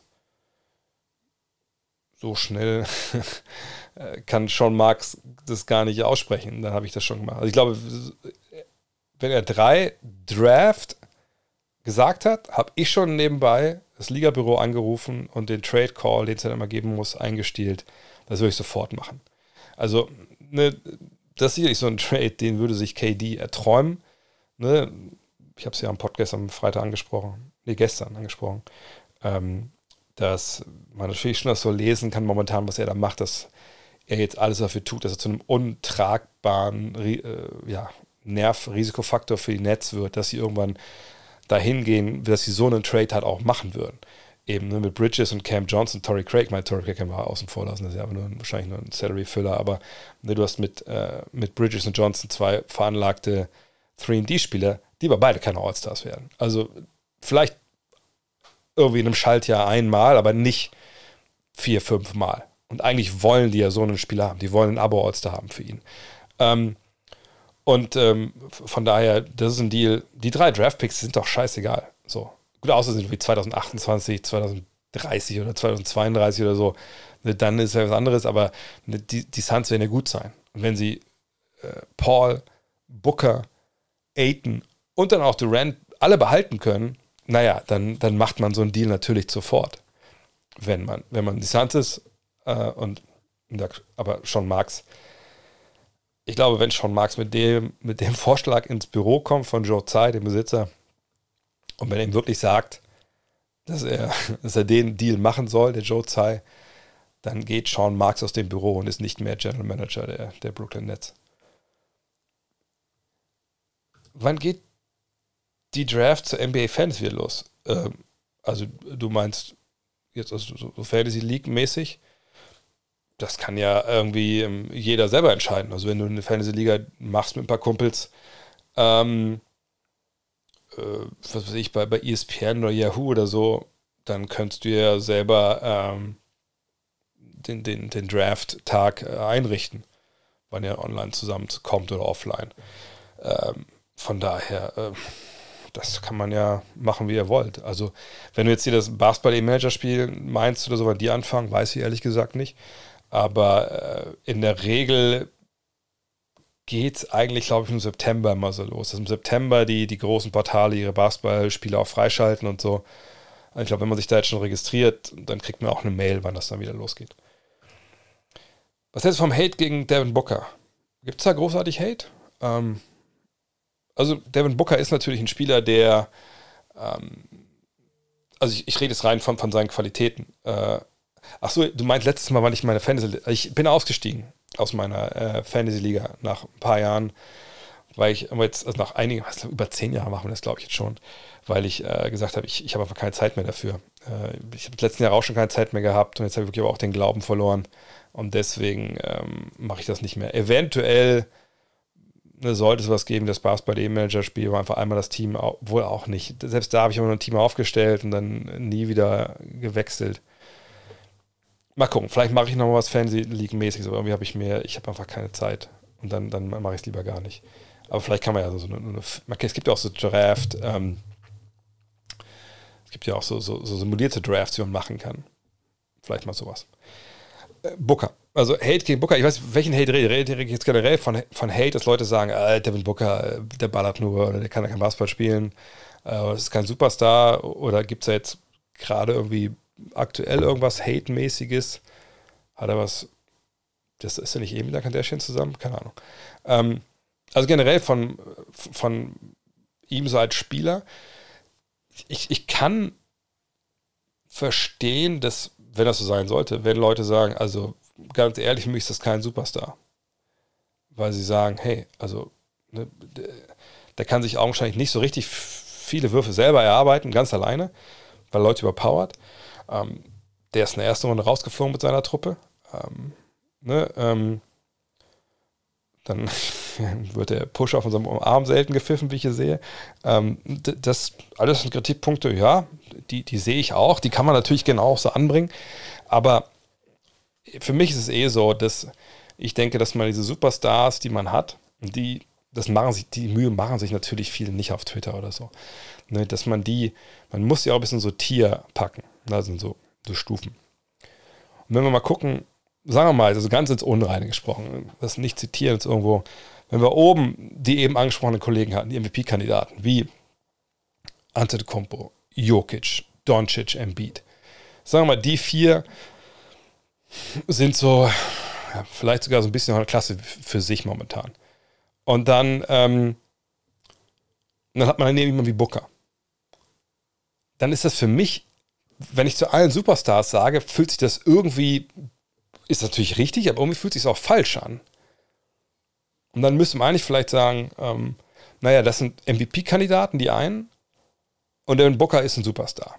Wenn man MVP-Kandidaten so als, so als Kaste über Superstar halt äh, sehen möchte. Und das fände ich zum Beispiel vollkommen legitim, weil ähm, Devin Booker für meine Begriffe nicht super, äh, nicht MVP werden wird in seiner Karriere. Klar kann das alles passieren, irgendwie mal, wenn er eine wahnsinnige Fallbesaison spielt oder so, aber ähm, der Booker ist eben ein, ein, ein, exzellenter Scorer, wahnsinnig gut in dem, was er macht, ähm, aber eben auch physisch begrenzt. Und er ist nicht wie Steph Curry, auf den das ja auch alles zutrifft, aber er ist nicht wie Steph Curry jemand, der einfach in seiner absoluten Kernkompetenz eben den Wurf und Wurf, ich würde sogar sagen Wurf plus Ballhandling bei, äh, bei Curry. Da würde ich sagen, ne, wenn man, das war jetzt in so, wenn man das wirklich mal, wenn, man, wenn schon eben 2K hier stand, weil er auf dem Cover ist Booker, aber das mal in 2K so Termini packt, dann würde ich sagen, ähm, also ich, Curry ist, was so Wurf und Handling angeht, 99 und Booker ist wahrscheinlich 90 oder so. Also ist schon ein gewisser Abstand da. Und er ist nicht so eklatant besser in dem, was er am allerbesten macht, wie der Rest. Und das würde ich bei, bei Curry halt schon irgendwo sehen. Ähm, aber du packst Booker neben den Star, ist das auch irgendwie falsch? Nee, ich, nee, nee, also ich packe nicht neben den Star. Also er ist ein Superstar, aber ich würde halt, wie gesagt, darüber ne, diese Kaste MVP-Kandidaten aufmachen. Weil ihm eben dieses, ihm fehlt dieses Unvermeidbare. Ne, er, er, kommt aus der Bewegung, er kriegt den Ball, er macht seine, macht seine Dinge. Aber er braucht halt die, die Sachen, die das vorbereiten. Und die, die super, also die, die MVP-Kandidaten sind, wenn wir da jetzt mal bleiben, die nehmen den Ball und die machen. Und eigentlich ist es ziemlich egal, was die anderen machen, die auf dem Feld stehen. Klar hilft das, wenn du Schützen hast und so, und sonst wäre die auch in Deutschland und Embiid und wie soll er heißen, nicht so effizient. Aber die überpowern Leute, die zwingen Leuten was auf. Und das, da prallt halt Booker an, an, so eine Grenze, die er, glaube ich, mit seinem Spiel nicht so leicht überspringen kann. Aber kannst du natürlich Meister werden mit Devin Booker als deinem besten Basketballer in deiner Mannschaft? Natürlich kannst du das, wenn der Rest auch ein ziemlich hohes Niveau hat. Und sie waren ja auch sehr nah dran vor, vor zwei Jahren. Äh, von daher, Hate kann ich nicht verstehen, aber ich kann verstehen, dass man das äh, differenzierter sieht. Ach so, war nicht auf mich bezogen eben, alles klar. Ähm, und ich habe eben immer mit einer geschrieben, dass es auch sein kann, dass er, da, weil er gerade so gepusht wird, dass da der Hate kommt. Ja, gut, und dass dann Leute wieder überreagieren, warum verdient er das? Und blablabla. Ja, das verstehe ich auch, aber naja, das ist aber auch das Social Media. Ähm, denkst du, so Comebacks wie von Kawhi oder Zion könnten einen Einfluss auf die Liga haben oder sind sie am Ende die Kader wieder zu dünn? Mhm. Nee, die Clippers. Wenn Kawhi also Clippers, guck mal den Kader mal an. Ich würde, ohne jetzt hier eine NBA-Preview machen zu wollen, im August, ähm, würde ich mich aus dem Fenster lehnen wollen und sagen, das hier ist so basketballerisch vom Können her vielleicht bis auf die 5, aber Robert Covington kann da sicherlich ein äh, paar Minuten abreißen, genau wie vielleicht sogar Marcus Morris das ist wahrscheinlich das tiefste Team der Liga. Ja, also John Wall, Reggie Jackson, das ist schon, das ist schon ein gutes Du. Mal gucken, du wissen natürlich, musst natürlich abwarten, was John Wall so drin hat, aber davon ausgehen, dass der ähm, halbwegs gesund ist und, und, halbwegs sein Ding macht, dann wird das funktionieren. Dann noch Terrence Mann dahinter. Das ist der erste ein bisschen gekniffen momentan, weil er bräuchte vielleicht ein bisschen per Minuten. Aber ne, so eine Dreierrotation auf der Eins, das hat schon nicht jeder. Paul George, Norman Powell, Luke Kennard, ja, was soll man darüber sagen? Da, hast du, kannst du blind reingreifen. Das sind alles drei Spieler, die können nicht in jedem NBA-Team starten, aber die wissen alle, wo der Korb hängt. Das ist wahnsinnig tief auch so für eine, für eine Rotation auf, auf, auf dieser kleineren Wing-Position. Leonard und Morris und dann hast du dieser Kennard oder Covington, die auch da spielen können, oder auch Mann. Batum, Morris, Covington, Amir Coffee letztes Jahr gut war. Das Einzige wirklich auf der 5. Ne, du hast nur mit Subas nur einen wirklichen Center. Vielleicht mussten da nochmal während der Saison nachfassen, aber das ist wahnsinnig tief. Hier habe ich überhaupt gar keine Sorgen, dass so ein Kader zu dünn ist. Wenn wir davon reden, dass neben Superstars die wichtigsten Spieler in der NBA 3D-Flügel sind, dann muss man sagen, ja, davon haben die Clippers verdammt viel. Ähm, von daher, da mache ich mir eigentlich gar keine Sorgen. Was äh, New Orleans angeht, auch da, das ist keine NBA-Preview. Gucken wir uns mal die erste fünf an. Wenn sie so darstellt wie McCallum, Ingram, Jones, Williamson und. Das über jeden Zweifel haben. Also nicht über jeden. Kommen wir gleich noch auf die große Achillesferse. Ähm, dann Graham, ja, Murphy, Nance, Hayes, Alvarado, ist ein kleiner Cult-Hero. Ich weiß nicht, was mit Lewis ist, ähm, wie fit er ist. Ähm, und dann ein paar Namen aus der hinteren Rotation. Das ist schon dünner. Allerdings würde ich auch sagen, dass es jetzt so mega dünn ist, dass man nicht weiß, Gott, oh Gott, kann man überhaupt irgendwen einwechseln heute? So also ein paar gute Leute dabei. Die große Frage, die diese Mannschaft da aufwirft, ist defensiv. Letztes Mal, als wir Sein haben Basketball spielen sehen, tja, das war defensiv so dünn, wie ich ganz gerne werden würde, wenn meine Boss-Transformation vorbei ist. So, ne, das war wirklich, das war wirklich, wirklich, wirklich, wirklich dünn, so, was die da gemacht haben. Und Zion war einer der Hauptgründe dafür, warum die defensiv mega abgestunken haben. Gut, ist ein junger Mann, der kann auch lernen und wenn er jetzt ein bisschen fitter ist, hoffentlich sehr viel fitter, dann wird das sicherlich auch besser, aber das ist die große Achillesferse. Da müssen die ran, das müssen die in den Griff kriegen. Und wenn du mit CJ McCollum so einen Leichtbau-Guard hast, der definitiv große Probleme hat, hm, dann brauchst du eigentlich noch zwei, drei Herb Joneses, weil Herb Jones natürlich ein grandioser Verteidiger, ähm, um das auszugleichen. Und haben sie die im Kader mit einem Devonta Graham von der Bank und so? Glaube ich eigentlich nicht. Von daher, ich glaube, Zions Comeback wird interessant, wird cool, aber das Comeback von Kawhi ist, was so den Einfluss auf die Liga angeht und das Kräfteverhältnis, viel, viel wichtiger. Viel, viel wichtiger. Das müssen wir ganz klar sagen. Ist Durant falsch beraten oder fabriziert das alles in seinem eigenen Kopf? Gute Frage. Aber ich würde auf seinen Kopf setzen, weil ähm, selbst in Zeiten, wo er ja eigentlich gut unterwegs war, auch zufrieden war, hat er ja auch Sachen fabriziert, die nicht wirklich so nachvollziehbar sind. Rich Kleiman, es gibt da ein paar Podcasts mit ihm und, und Durant von, von Bill Simmons, glaube ich, damals. Könnt ihr mal reinhören. Das ist ja mehr so eine Partnerschaft, der ist ja nicht wirklich sein Agent äh, im eigentlichen Sinne.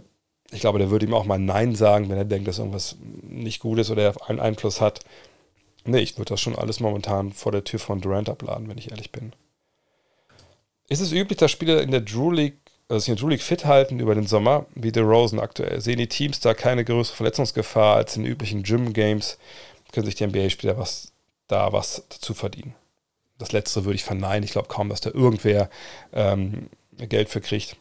vor allem, was denn? Ein Tausender? Also was, also was ist es denn? Selbst wenn du 10.000 Dollar bekommst, immer 10.000 Dollar findet der Marder Rosen in seinem Sofa, wenn er, wenn er ein bisschen wenn er mal saugt oder so.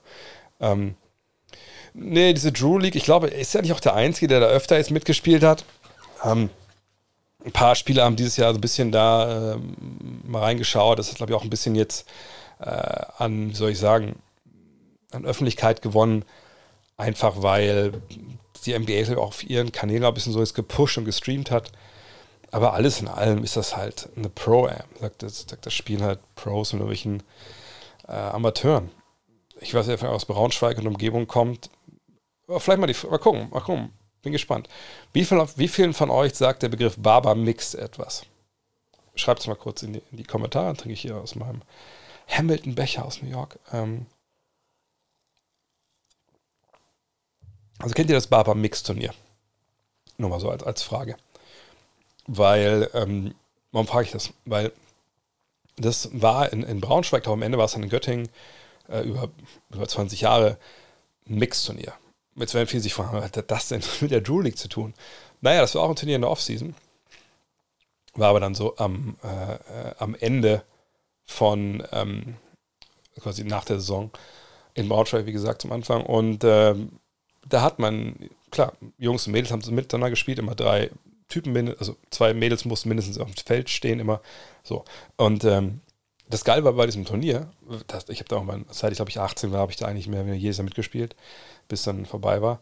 Ähm, haben auch Bundesliga heute mitgespielt. Bundesliga, zweite Liga, ne, Männlein, Weiblein. Und das war einfach total geil, weil man so als halbwegs normalsterblicher, ich habe dann auch stimmt, Bundesliga, zweite Bundesliga gespielt, aber man konnte es ja mit Leuten wie Harald Stein, wenn ihm was sagt, messen oder äh, Steven Arik Babu oder so. Das war einfach cool. So, ne? Das war jetzt aber auch für die einfach so ein bisschen, ne? ein bisschen Spaß, ein bisschen Mitspielen mit ein paar Kollegen, ein paar Kumpels. Ne?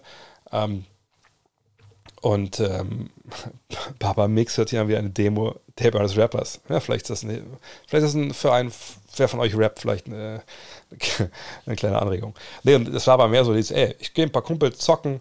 Ähm, zum Beispiel einer der, der Topscorer der zweiten Liga Nord damals war immer mit, mit seinem Team dabei. Das waren die Jessney Pomser Jets. Ähm, Mike Broderick hieß der, Jesse Pomser stand halt für Jägerschnitzel Pommes, Jets halt. Naja, jeweils, und dann haben die gezockt mit Freunden, das hatte weniger so mit, ähm, sag ich mal, äh, fit, fit halten zu tun, als zusammen ein bisschen zocken. So, und das ist, glaube ich, in der Drew League nicht anders. Man geht da hin, DeMar Rose wird nicht irgendwelchen Fremder spielen oder irgendeine Mannschaft, die ihn eingekauft hat, sondern ich würde ganz klar vermuten, dass das Leute sind, die er irgendwie kennt. Von früher, keine Ahnung, oder dass er eben mit denen so ein bisschen trainiert, was weiß ich. So. Und ähm, der Fitness-Aspekt ist eigentlich zu vernachlässigen. Du kriegst ein bisschen Run, also du hast ein bisschen halb, halbwegs so Spiel, ne. Das auf jeden Fall, auch wenn das weit davon entfernt sein wird, was in der NBA passiert. Und im Endeffekt, die Jungs müssen ja spielen im Sommer. Also nur im Sommer irgendwie auf den Korb zu werfen und ein paar Drills zu laufen, ist alles gut, gehört auch alles dazu. Aber am Ende, gerade so mal so, so jüngere Spieler oder so, oder Spieler, die nochmal irgendwas draufpacken wollen, ein paar, ein paar Moves und so, das kannst du alles in stillen Kämmerlein. Die kennt ja alle diese Videos mit den Skills-Coaches, zack, zack, zack, zack und so, den Leger hier, den Leger da. Das ist alles cool. Und du kannst auch mal im YMCA mit so einem Run, mit so ein paar wirklich absoluten Amateuren mal ausprobieren. Aber Drew League ist dann jetzt ein bisschen der nächste Schritt vor der Preseason mit so ein paar Jungs, die es halbwegs ernst meinen, das mal zu probieren. So. Aber ähm, eigentlich ist das Verletzungspotenzial das gleiche. Ob du es bei der Drew League machst oder du machst es, ne, oft ist es ja in LA so, äh, in irgendwelchen Health Clubs, dass da einfach 10 NBA-Spieler sind, jetzt spielt man 5 gegen 5 das ist äh, das Gleiche. Ähm, Im Zweifel würde ich sogar fast sagen, ist so eine Drew League-Geschichte so ein bisschen weniger auch anfällig. Klar kann man jetzt sagen, ja, aber das sind doch die ganzen Amateure, die wollen doch, die sind doch Verletzungen aus, nur, nee, das glaube ich schon mal gar nicht. Klar, verteidigen die hart, aber nicht, dass die so verteidigen, dass man irgendwie, das kennt ja jeder Basketballer, also Gegenspieler, die nicht wissen, wo, wo ihre Arme und Beine gerade hinfliegen und dann treffen die einen unmöglichen Stellen und unterlaufen einen und so. Das ist in der Drew League ja nicht so. Ähm, aber ich glaube, es ist fast schon ungefährlicher, weil man weiß, okay, ach, morgen ist Drew League, alles klar. Dann, äh, wann ist das Spiel morgen? 15 Uhr, okay, dann, dann schlafe ich aus, dann gehe ich da hin, dann zauber ich ein bisschen, dann gehe ich wieder nach Hause. Oder ich gehe danach zu meinem Workout. Wenn du aber vielleicht in einem Health Club bist und du hast irgendwie Workout gehabt und hast vielleicht dann gerade Leg Day und dann danach auf einmal kommen ein paar Leute, ey, wollen wir nicht spielen? Ah, okay, let's go.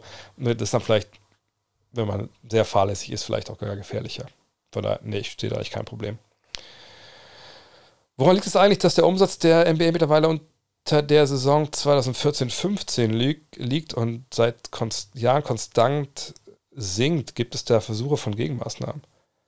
Die Zahlen sind mir ehrlich gesagt nicht bekannt. Und kann ich mir ehrlich gesagt auch jetzt nicht wirklich vorstellen, dass das gesunken ist. Denn wir haben einen Salary Cap Anstieg wieder gehabt, was ja bedeutet, vielleicht kurze Erklärung, also Salary Cap ist ja im, also im ganz, ganz basic ist es ja im Endeffekt das Geld, was die Liga einnimmt mit Basketball, wird in zwei Teile geteilt. Ein Teil kriegen die Besitzer und das andere Teil kriegen die Spieler. Und diese, dieser Batzen wird durch 30 geteilt, also die 30 Teams. Und die müssen ja dann ihren Teil ausgeben für, das, für ihre jeweilige Mannschaft. So, von daher, und das ist ja dieses Jahr wieder gestiegen, zum Beispiel vielleicht im vergangenen Jahr. Ich weiß nicht, ob 2014, 15, wenn du da einen Link hast, ähm, ja, äh, check mal kurz den Link rein, dann, dann, äh, dann kopiere ich mir den. Äh, ich blicke, ob man den irgendwie, kannst du mir irgendwie, kannst du mir einfach an dreacutnext.de kurz einmal schicken? Dann würde ich mir den Link einmal rausziehen und äh, haben wir Daten, Studie. Okay, dann muss ich es aber schnell tippen, warte mal. Äh, also Statista. Ist das dann DE oder was? Und dann Daten. Studie äh, 1197781.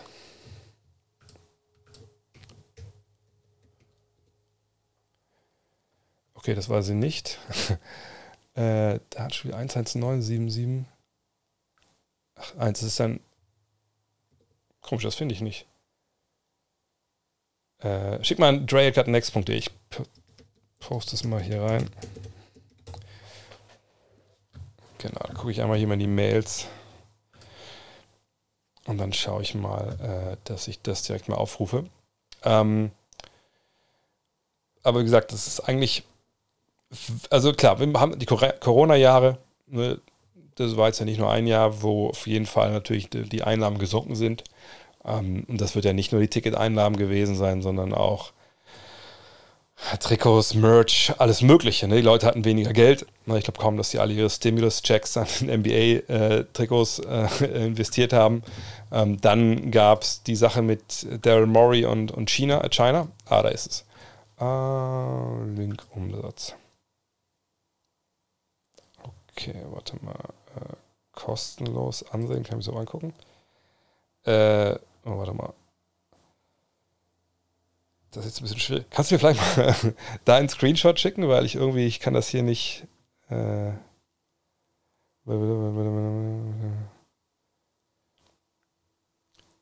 weil ich kann das jetzt hier, ich kann das momentan leider nur, nur so zeigen. Und das ist ja dann natürlich nichts in der Sache. Ähm, wie gesagt, wenn du einmal vielleicht äh, einen Screenshot schicken könntest und mal die gleiche Adresse, dann hau ich das mal rein. Äh, was haben wir denn noch? Hinweise steht denn da? Veröffentlicht 2021, eben Zeitraum, so, ne? Summe aller Umsatzzahlen 30 Teams der NBA. Also das scheint ja schon das ähm, äh, Basketball Late Income zu sein. Kann ich hier, kann ich auch nicht. Eieiei. Eieiei. Warum habe ich ja keinen Statista-Account? ähm, wie gesagt, ich weiß nicht genau, also 2015 war auf jeden Fall nicht das Jahr, wo, obwohl was sein kann, fällt mir ein. Daran wird es liegen. Ähm, das wird daran liegen, dass damals, wartet mal kurz, wann ist, wann ist Kevin Durant gewechselt? 2014, 15 oder 15, 16? 14, 15 hast du gesagt, ne? Also wir hatten natürlich diesen, diesen Jump im Salary Cap, aber der war ja 2016, 17 eigentlich. Ähm, ah ja, hier ist jetzt das. Okay, wartet mal. Okay, jetzt sehe ich die Zahlen nur. Ja, okay. Obwohl, Moment mal. Das ist aber jetzt auch. Äh, warte mal, kann ich das jetzt hier. Wartet mal, ich muss mal nicht Safari euch zeigen, sondern die Vorschau.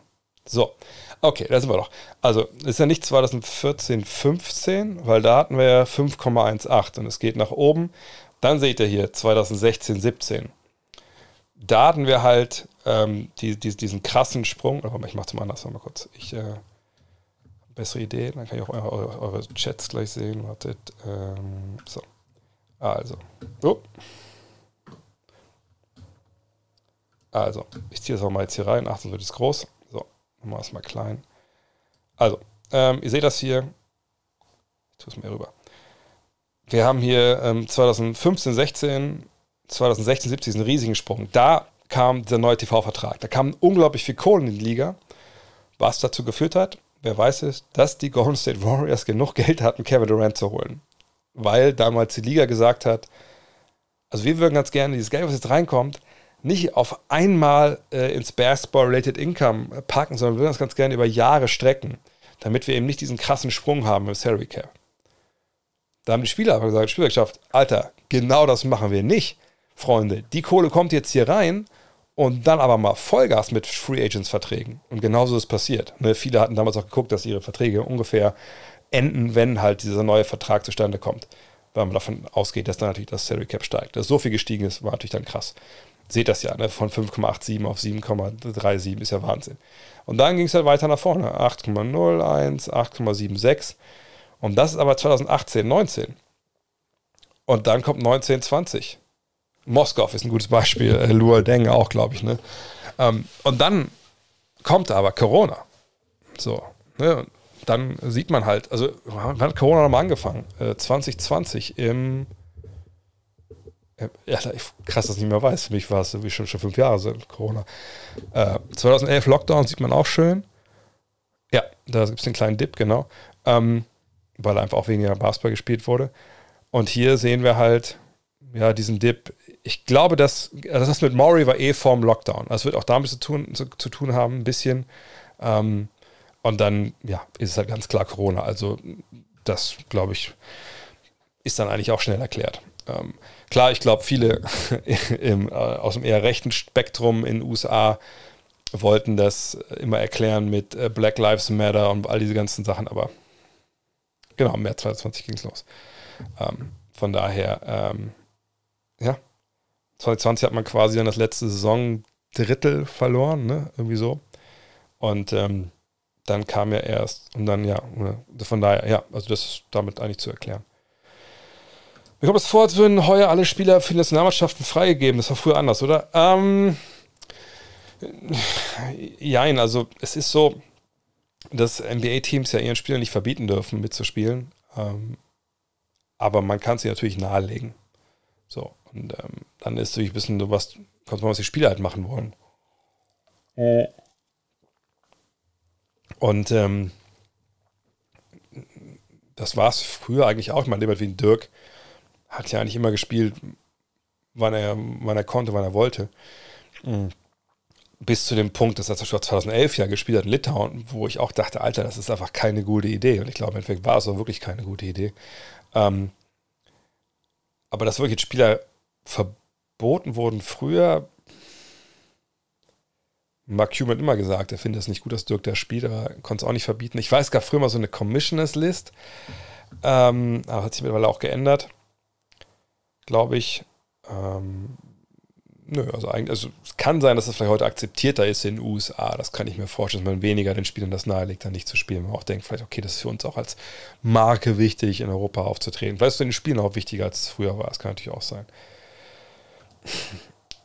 Du warst ja früher vor allem Schreiber, heute immer häufiger vor der Kamera oder im TV. Hattest du einen Mentor, der dich bei der Transformation in die Hand genommen hat mit Tipps und Tricks oder hast du alles selbst angeeignet? Ähm, deshalb würde ich nicht sagen, dass ich, ich meine, heutzutage mehr vor der Kamera, von meiner eigenen Kamera da oben. Äh, vor allem sonst ist es ja sehr, sehr selten. Also bei The Zone letztes Jahr, ich überlege mal gerade, klar, Spiel 3 äh, und äh, Spiel 2, ne? 2 und 3 habe ich gemacht, oder? Ja, Spiel 2 und 3 der Finals. Das war natürlich vor der Kamera. Dann hatten wir ja, wurde ja diese ähm, Cam installiert in den Kommentatorenboxen. auch nicht jedes Mal, die werden nicht jedes Mal angeschaltet, aber in dem Fall dann, ein paar Mal wurden die angeschaltet, hat man es dann auch gesehen. Vor allem natürlich Locker Room, ne, bis es dann damals dann äh, von Pro7 alleine gemacht wurde. Äh, da war natürlich, das war natürlich wirklich Fernsehen, das würde jetzt so als vor der Kamera vor allem irgendwie ähm, definieren. Plus ne, die, die Einsätze im Space von The Zone dieses Jahr.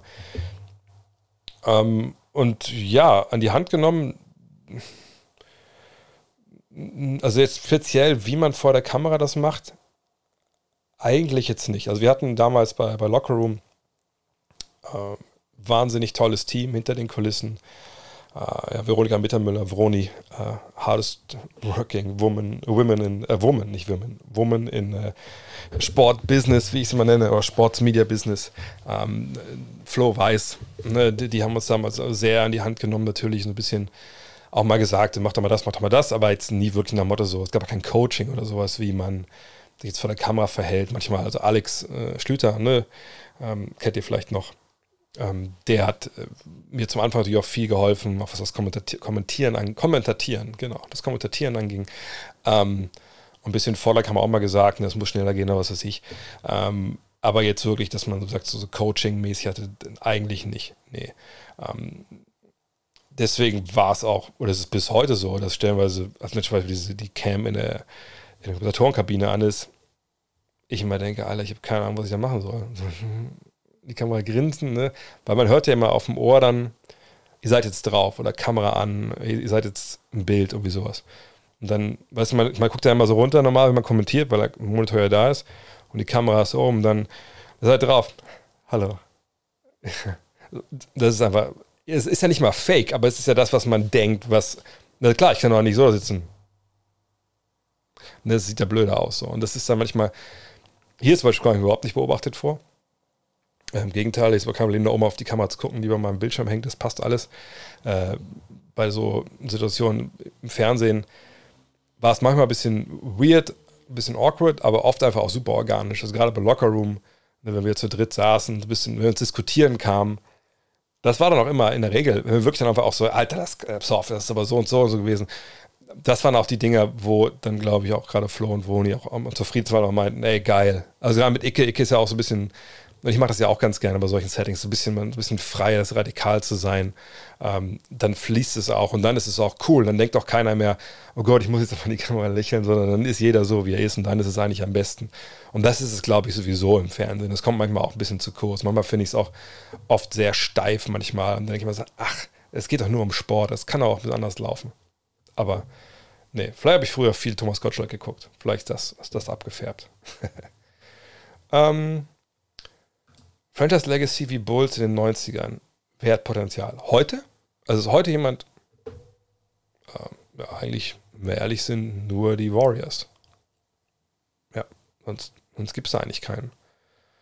Wenn LeBron jetzt seine ganze Karriere in Cleveland gewesen wäre, hätte er, wie weiß ich, er hätte alle seine Titel in Cleveland gewonnen. Ja, wäre Miami geblieben und hätte quasi diesen zwei, diesen zwei Titel, nochmal irgendwie zwei Titel oder nochmal sich drei, vier Finalteilnahmen dazugepackt, dann wäre Miami, hätte da eine Chance gehabt. Ist alles nicht passiert. LeBron ist ein bisschen seine eigene Franchise. Ähm, aber nein, ansonsten gibt es da wirklich nur die Warriors. Die Lakers, das war dieser eine Titel in der Bubble, aber die haben jetzt ganz andere Probleme. Ähm, die Bucks, Ne, haben lange angeklopft, dann haben es geschafft, jetzt haben es letzte Jahr nicht geschafft. Nee, das ist wirklich nur äh, die Warriors, weil um, um sowas zu erreichen, was die Bulls erreicht haben, brauchst du eben auch eine bestimmte Story Arc, nennt das die Amerikaner, ne? so einen Spannungsbogen. Und der ist ja, ich will sagen, der ist gleich, aber der ist vergleichbar von, von, von äh, Chicago in den 90ern und, und den Warriors äh, in unserem Jahrtausend. Das, Ne, sie draften ihre Spieler. Da kann man jetzt natürlich mal äh, Rodman außen vor lassen, aber ne, Jordan, Pippen, Grant, Kukoc. Ne, der, der, Kern dieser Leute kommt ja äh, per Draft. Und dann werden clever Leute dazugeholt.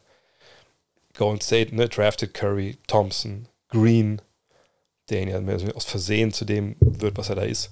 Ähm, ne, jetzt natürlich wie Kuminga und so bla bla, aber die haben jetzt noch keine so große Rolle gespielt und ergänzen diese Jungs mit, mit cleveren Trades, mit Igo Dala, mit ähm, Andrew Bogut etc. Und natürlich auch mit Kevin Durant dann irgendwann.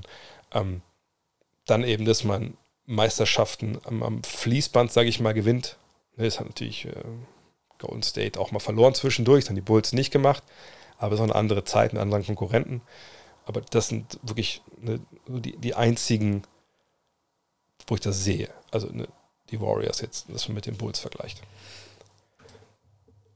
Oh, ich habe eine Frage verpasst.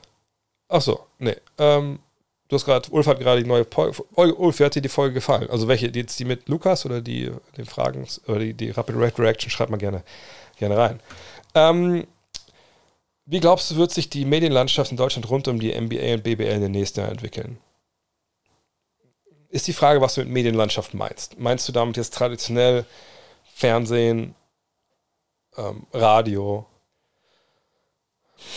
Internet im Sinne von äh, die einschlägigen Portale ähm, und wir lassen mal so privat äh, Leute wie zum Beispiel mich jetzt mal außen vor, also die jetzt nicht an irgendwelche ähm, Medienhäuser, Verlage etc. gebunden sind. Dann denke ich, wird sich da gar nicht viel tun. Ne? Also nach der kommenden Saison, wenn ich es richtig im Kopf habe, werden die NBA-Rechte neu vergeben, neu verhandelt. Ähm, das ist natürlich immer so eine Geschichte, wo keiner wirklich weiß, so wohin geht's. Ne? Wer bietet mit, wer bietet wie viel, was erwartet sich die, die NBA. Manchmal haben die ja auch ein paar Vorstellungen, so, die ein bisschen schwierig sind. Ne? Finanziell, auch was sie denken, was irgendwie alles passieren muss mit, mit, mit, dem, mit dem Produkt. Ähm, dann muss man abwarten, wo das halt landet. Irgendwer wird sicherlich zeigen, da bin ich mir sicher. Ähm, hoffentlich natürlich einen Kanal, wo ich kommentieren kann. ähm, aber das wird halt nicht ins Fernsehen gehen. Also ich glaube, die. Ähm, und ich habe, da habe ich ein bisschen Einblick wirklich. Also ich habe auch schon wirklich mit TV-Entscheidern gesessen, die gesagt haben, Alter, ich mache nie wieder fassen wir Basketball an. Nie wieder. Wir haben es gemacht, ein paar Mal. Alles scheiße gewesen, hat nie funktioniert. Wir fassen das nicht an. Es ist kein Produkt für uns. Ne? Und ich kann es vollkommen nachvollziehen. Ne, ich habe ein paar Mal gesagt, Football läuft am Wochenende, läuft zu guten Abendzeit, ne, Spieltage etc., alles besser organisiert für, fürs deutsche Sportgehirn. So. von daher, wir werden im linearen Fernsehen, bin ich mir zu 99,9% sicher, kein Basketball, kein NBA-Basketball mehr sehen. So, Punkt. Ist auch nicht schlimm. Irgendwer wird streamen, ne? ähm, und dann wird es Berichterstattung geben, ne, was weiß ich, in, in Zeitungen und in, im Radio und auf Seiten wie kicker.de oder so, die, wie es jetzt auch ist. Wenn ein Deutscher sehr gut ist, wird es ein bisschen mehr geben. Wenn die Deutschen nicht so gut sind, dann wird es weniger geben. Punkt. Und da wird sich nichts dran ändern. Aber dann gibt es natürlich diesen anderen Sektor, den man auch natürlich nennen muss. Und das ist der, dieser ganze Sektor, wo ich mich, ich bin also Wandler so ein bisschen zwischen den Welten. Ne? Ich meine, wir machen, wir machen sowas hier, was ja eigentlich traditionell ist, auch wenn wir das, was wir da machen, einfach so noch nicht da war in Deutschland. Ähm, ich mache einen Podcast, was ja eigentlich auch Radio ist, nur halt ohne Frequenz und on demand. Äh, ich, ich schreibe ein Buch, das ist ja nun mal das älteste Medium, was man so irgendwie sich, sich denken kann, ähm, was sich gut verkauft. So, ne? aber, das, aber das ist ja wirklich, gleichzeitig bin ich ja hier, was ja total New, New Media ist. Ähm, ne? Ich bin bei Social, was New Media ist. So. Und wir werden natürlich, es wird äh, weiterhin ich, ich, ich, benutze super ungern diesen Begriff Influencer, weil ich einfach sage, Influencer sind, sind für mich Leute, die, die keine Inhalte rüberbringen sondern die nur verkaufen. Und ich glaube, die gibt es im Basketball recht wenig, Gott sei Dank. Äh, es wird Persönlichkeiten geben, so definiere ich es lieber, weil es für mich viel, viel sympathischer ist. Es wird immer Persönlichkeiten geben, die sich äh, um Basketball sehr bemühen, auf YouTube, auf Instagram, auf, denke auf TikTok auch. Ähm, und da natürlich den Sport weiterbringen, die auf Reichweite kommen und, und die da Vollgas geben. Das wird vielleicht auch ein bisschen mehr werden. Es wird Leute kommen, ne, die das eine Zeit lang machen, dann merken, oh, kein Bock mehr oder ich habe jetzt keine Zeit mehr, dann kommen andere kommen. Es wird viele, viele Podcasts geben, wie es jetzt ja auch schon viele, viele Podcasts gibt. Es gibt tolle YouTuber, ne? Justus muss ich auch nicht vorstellen. Also natürlich nicht Justus, sondern Julius, Just a Kid from Germany. Ähm, es gibt da tolle Podcasts, auch von Jonathan Walker zum Beispiel, jeden Tag NBA. Es wird meinen Podcast weitergeben. Und so werden neue Leute kommen, die es auch cool machen, vielleicht sogar besser machen. Manche werden es ein paar Mal machen, dann werden sie aufhören. Und so wird es halt laufen. Also in Deutschland, für meine Begriffe, gibt es keine, ähm, es gibt nicht so eine, wie wir gerade die Kurve von dem NBA-Einnahmen ähm, gesehen haben, die so steigt, sowas sehe ich nicht. In Deutschland ist die Kurve im Basketball halt so, je nachdem. Ne? Also da wird sich nicht, nicht viel tun. Wir müssen froh sein über jeden, der reinkommt, der, der Leute mit seinem Content begeistert, und hoffentlich auch dazu bringt, selber mal auszuprobieren, mal Basketball zu spielen. Und vielleicht dann das einem Freund zeigt, dann vielleicht hat der Bock oder eine Freundin zeigt, die Bock hat. Das ist die Aufgabe, die wir auch haben, finde ich, so als Leute, die sich um Basketball in Medien kümmern. Äh, wie finde ich Shaqs Auftreten und Meinungen in der Öffentlichkeit als Experte? Verfolgst du das überhaupt gar nicht? Ich gucke natürlich schon ab und zu ähm, ne, TNT. Das ist ja natürlich auch dann natürlich keine hochanalytische Show und bei Shaq, glaube ich, ähm, was ich finde, was er gut macht, ist eben, und da sind er, Kenny und, und, und Charles ja auch bei, alle da auf der gleichen Seite, und das finde ich auch gut. Ja. Sie kommen ja oft so von der Warte, Teamdynamik in so einem NBA-Team, was wir alle ja nicht, nicht wissen können, weil wir einfach nicht in der NBA gespielt haben. Also ich weiß nicht, wie viele von euch in der NBA gespielt haben, vielleicht guckt ihr auch äh, Franz oder Mo oder, oder Daniel oder Maxi hierzu oder Dennis. Ähm, aber dass das natürlich Shaq und, und so Co. immer sagen können, auf, also so und so in unserem Team damals haben wir das so und so geregelt, das finde ich immer stark. Das ist die Stärke von denen. Ähm, dass sie natürlich auch ein paar Sachen raushauen und witzig sind, das kommt on top, das macht die Sendung auch so einzigartig. Und ähm, wenn ihr mir jetzt vor die Wahl stellen könntet, äh, würdet, ich könnte zwei Stunden eine höchst analytische Show sehen, ähm, wo jeder Spielzug durchgenudelt wird und alles mit Advanced Stats und Scouting. Oder ich kann mir zwei Stunden die Jungs angucken, wie sie da zu ihrem Screen rennen und Witze machen und irgendwie Donuts essen, würde ich immer sagen, ey, gib mir TNT. ich finde es aber witzig, was sie machen. Ist Jack jetzt also ein, ein Riesenanalytiker? Ähm, nee. Nee, ist er nicht. Also ich glaube auch nicht, dass er die, die Zeit, die Arbeit da reinsteckt, die er bräuchte, um das zu sein. Weil der Basketball natürlich, der, seit, er, seit er gespielt hat, auch sehr gewandelt hat. Aber das ist auch vollkommen okay, denn es ist nicht seine Aufgabe, ähm, Analytiker zu sein, sondern es ist seine Aufgabe, ein Entertainer zu sein, der ihn eben mitnehmen kann in diese Welt. Und das macht er wahnsinnig gut. Ähm, Und von daher kann ich ihm auch keinen Vorwurf machen. Was ich an ihm kritisiert habe in der Vergangenheit schon, sind stellenweise diese Auswüchse, wenn es halt, wenn es halt verletzend wird. Ne? Stichwort Javel McGee, auch manchmal diese Dinger mit Shaq, äh, mit, mit Charles sind einfach sind unter der Gürtellinie. Das würde ich ihm klar vorwerfen. Ähm, mm, mm, mm, was haben wir denn noch? Ich glaube, heute ist ein kurzer, kurzer Stream, wie ich das sehe, aber auch gar nicht schlecht gesagt. Ich bin ein bisschen, ein bisschen müde. Ähm, war gerade in deinem Shop, wird es in naher Zukunft was Neues geben oder werden bisherige Artikel mal nachgedruckt? Äh, das sicherlich nicht, aber es wird ähm, jetzt bald das neue Supporter-T-Shirt geben, weil es auch schon echt überfällig ist, aber es ist vielleicht ein bisschen runtergefallen, ah, weil die Produktionszeiten da in Portugal natürlich auch arg lang sind und weil ich habe mit keinem Design, was wir bisher so hatten, so zufrieden war. Aber der Marc, ne, der Mann, der ja auch dann unser, unser uh, Next Magazine macht und auch die anderen T-Shirts bisher gemacht hat, der ist am, am Feilen. Wir haben jetzt heute schon mal telefoniert, dass wir noch ein bisschen harter jetzt rangehen. Und dann gibt es da bald das Shirt. Uh, aber Shop kann ich ja nur sagen, ich kann es mal nebenbei aufrufen, wenn ihr etwas vorbestellen wollt. Uh, momentan, da gibt es natürlich mehrere Möglichkeiten. vor allem, also vor allem natürlich zum einen hier Love This Game ja, das gibt es natürlich überall. Aber äh, dann, jetzt, also ja schon, äh, ist einfach natürlich hier, ähm, klar, unser Next Magazine und natürlich das Quartett. Also ich gibt's, ne, ist nicht mehr verfügbar, genau. Aber ne, das für die Season Preview wird Nummer drei, da arbeiten wir jetzt schon dran. Nummer vier werden die 2000er sein und dann kann man das Abo schon für das nächste Jahr verkaufen. Wir brauchen noch echt eine ganze Menge. Also wir brauchen ja 3000 Abos, um nächstes Jahr weiterzumachen. Momentan haben wir, glaube ich, 1,9 oder so. Auch weil viele, die das Crowdfunding-Abo abgeschlossen haben, die müssen das nochmal erneuern. Alle auf der Website, das ist automatisch.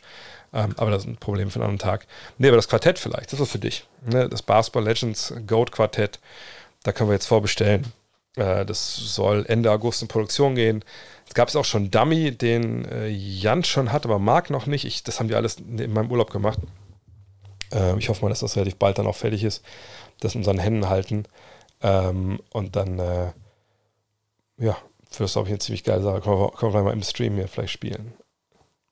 Obwohl ein bisschen schwierig. Aber ich glaube, mit Jan wollte ich mal spielen. Sie haben mir eine Hälfte der Karten geschickt, wahrscheinlich die, die schlechte Hälfte und dann äh, verliere ich da elendlich. Ähm, weißt du was genaueres über Mo Wagners Verletzung? Ich weiß nur, dass der Knöchel ist ich hatte mir wieder auf WhatsApp geschrieben, so, alter Mann, ist das bitter und so. Und er meinte so, ja, okay, wird schon. Das klang dann sehr, also doch, also sehr gefasst. Ähm, ich kann mir vorstellen, ich habe da keine Insights, dass das schon ein bisschen länger vielleicht wehgetan hat und man gehofft hat, man kriegt es irgendwie weg und dann ging es halt nicht weg. Ähm, von daher sehr, sehr schade, dass er da jetzt nicht dabei ist, weil, man wurde auch darüber gesprochen, ne? natürlich jemand ist ja so eine Heim- Kulisse mitnehmen kann mit seinem Einsatz, ne, mit seinem Enthusiasmus. Es ist einfach sehr, sehr, sehr, sehr schade, dass er nicht dabei ist. Und er und Franz zusammen mit Giffey, ne, Giffey natürlich Nils, ähm, vergesse ich noch einen Berliner?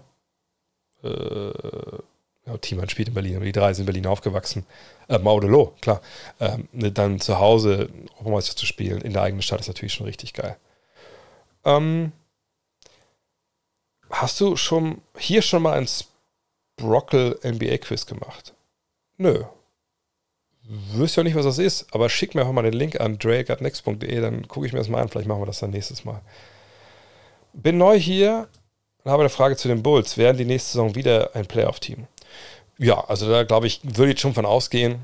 Ähm, bei den Bulls muss man sagen, vergangenes Jahr, ihm haben halt durch die Verletzungen wahnsinnig übel mitgespielt. Ne? Lonzo Ball war lange raus, Caruso war lange raus und die beiden, vor allem nicht Caruso, aber die beiden im Tandem, waren halt defensiv so wahnsinnig gut. Und es ist so wichtig, wenn du am Point of Attack, also da den Dribbler, den Gegner, ne, des Gegners, wenn du den da Druck setzen kannst, wenn du den Spielaufbau schon sehr, sehr störst und da den Rhythmus verhinderst, das ist halt Gold wert. So. Und das hat irgendwann gefehlt lange.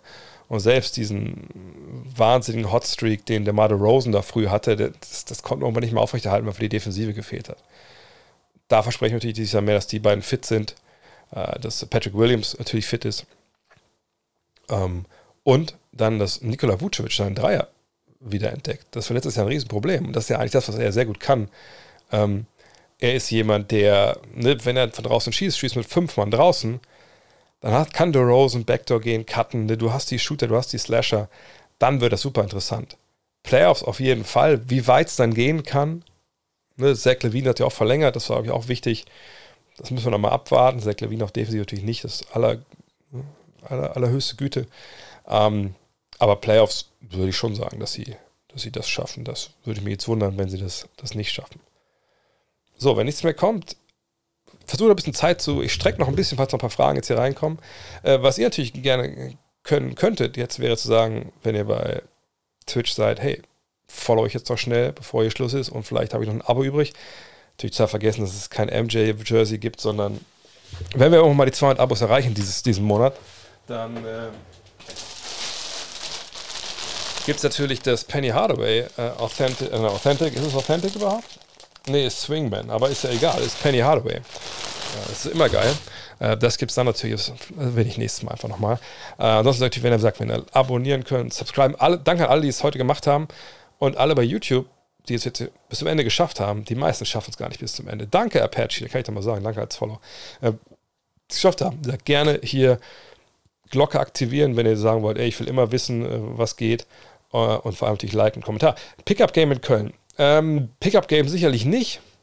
Die Zeiten sind vorbei. Ähm, gibt ehrlich gesagt in Köln auch jetzt. Ich meine, es gibt ein paar ganz coole Freiplätze, natürlich vor allem den in Deutsch. Da habe ich ja früher auch mal eine Zeit lang gewohnt. Da, ähm, aber das ist ja alles auf Asphalt. Ähm, an der Spur gibt es natürlich geile Chords, aber dann musste man, letztes Mal, als ich da war, noch die Körper abholen bei den äh, Hausmeistern. Und ich habe ehrlich gesagt keinen Studentenausweis mehr. Ähm, aber ich habe überlegt, dass man natürlich ein Community-Event macht und ich hätte keinen Bock am 5.9. das zu machen. Aber dann muss ich nochmal eine Location scouten. Vielleicht sind noch ein paar Jungs dabei, die, ähm, die auch für, fürs Magazin und so schreiben. Muss ich mal gucken, ob wir alle zusammen uns mal irgendwo treffen. Wenn, dann wo. Vielleicht am Platz in, in Deutsch, sagen wir mit ein paar Bier. So haben wir das früher in Köln sowieso gemacht. Also vielleicht ganz, ganz stylisch. Und dann zockt ihr und ich brüllen ein paar äh, miese Sprüche rein. Das ist vielleicht eine gute Idee. Ähm, also es regnet. Ähm, aber irgendwas, irgendwas kriegen wir da schon hin, da mache ich, mir, mach ich mir keine Sorgen. Ich habe Karten für die Vorrunde in Köln. Kannst du mich ein bisschen aufklären, wer da so abseits der NBA geil ist? Äh, müsste Litauen, Deutschland und Bosnien, Slowenien sein. Also erstmal sind natürlich einige NBA-Spieler dabei. Also Nurkic ist, glaube ich, auch bei Bosnien dabei. Ähm, Litauen sowieso, Sabonis und Valanciunas. Ähm, ähm, ansonsten, ja, ich meine, also du meinst bei den eigenen einzelnen Teams, wer da geil ist. Ähm, Soweit bin ich noch gar nicht. Also ich, ich habe jetzt ja gesagt, heute angefangen mit diesem EM-Spezial für Magenta Sport und äh, der letzte geplante Podcast, das wird nochmal so eine dezidierte Vorschau auf alle Teams. Ähm, also auf alle Teams eigentlich nicht, aber auf alle Teams, vor allem in der deutschen Gruppe mit Scout Report und alles. Und dann natürlich auf, auf die Favoriten. Und so ein bisschen, wenn schon ein bisschen das, das Turnier ein bisschen prognostizieren. Ähm, aber klar, die NBA spielen natürlich die wichtigen. Ähm, sonst habe ich da jetzt auch gar nicht, mich noch nicht so reingefuchst, wenn ich ehrlich bin. Werde ich bei allen Spielen von Deutschland dabei sein? Ja, das ist der Plan. Also in Köln bin ich komplett da auch im Hotel und so. Das konnte ich meiner Familie irgendwie abgaunern, dass das äh, irgendwie klar geht.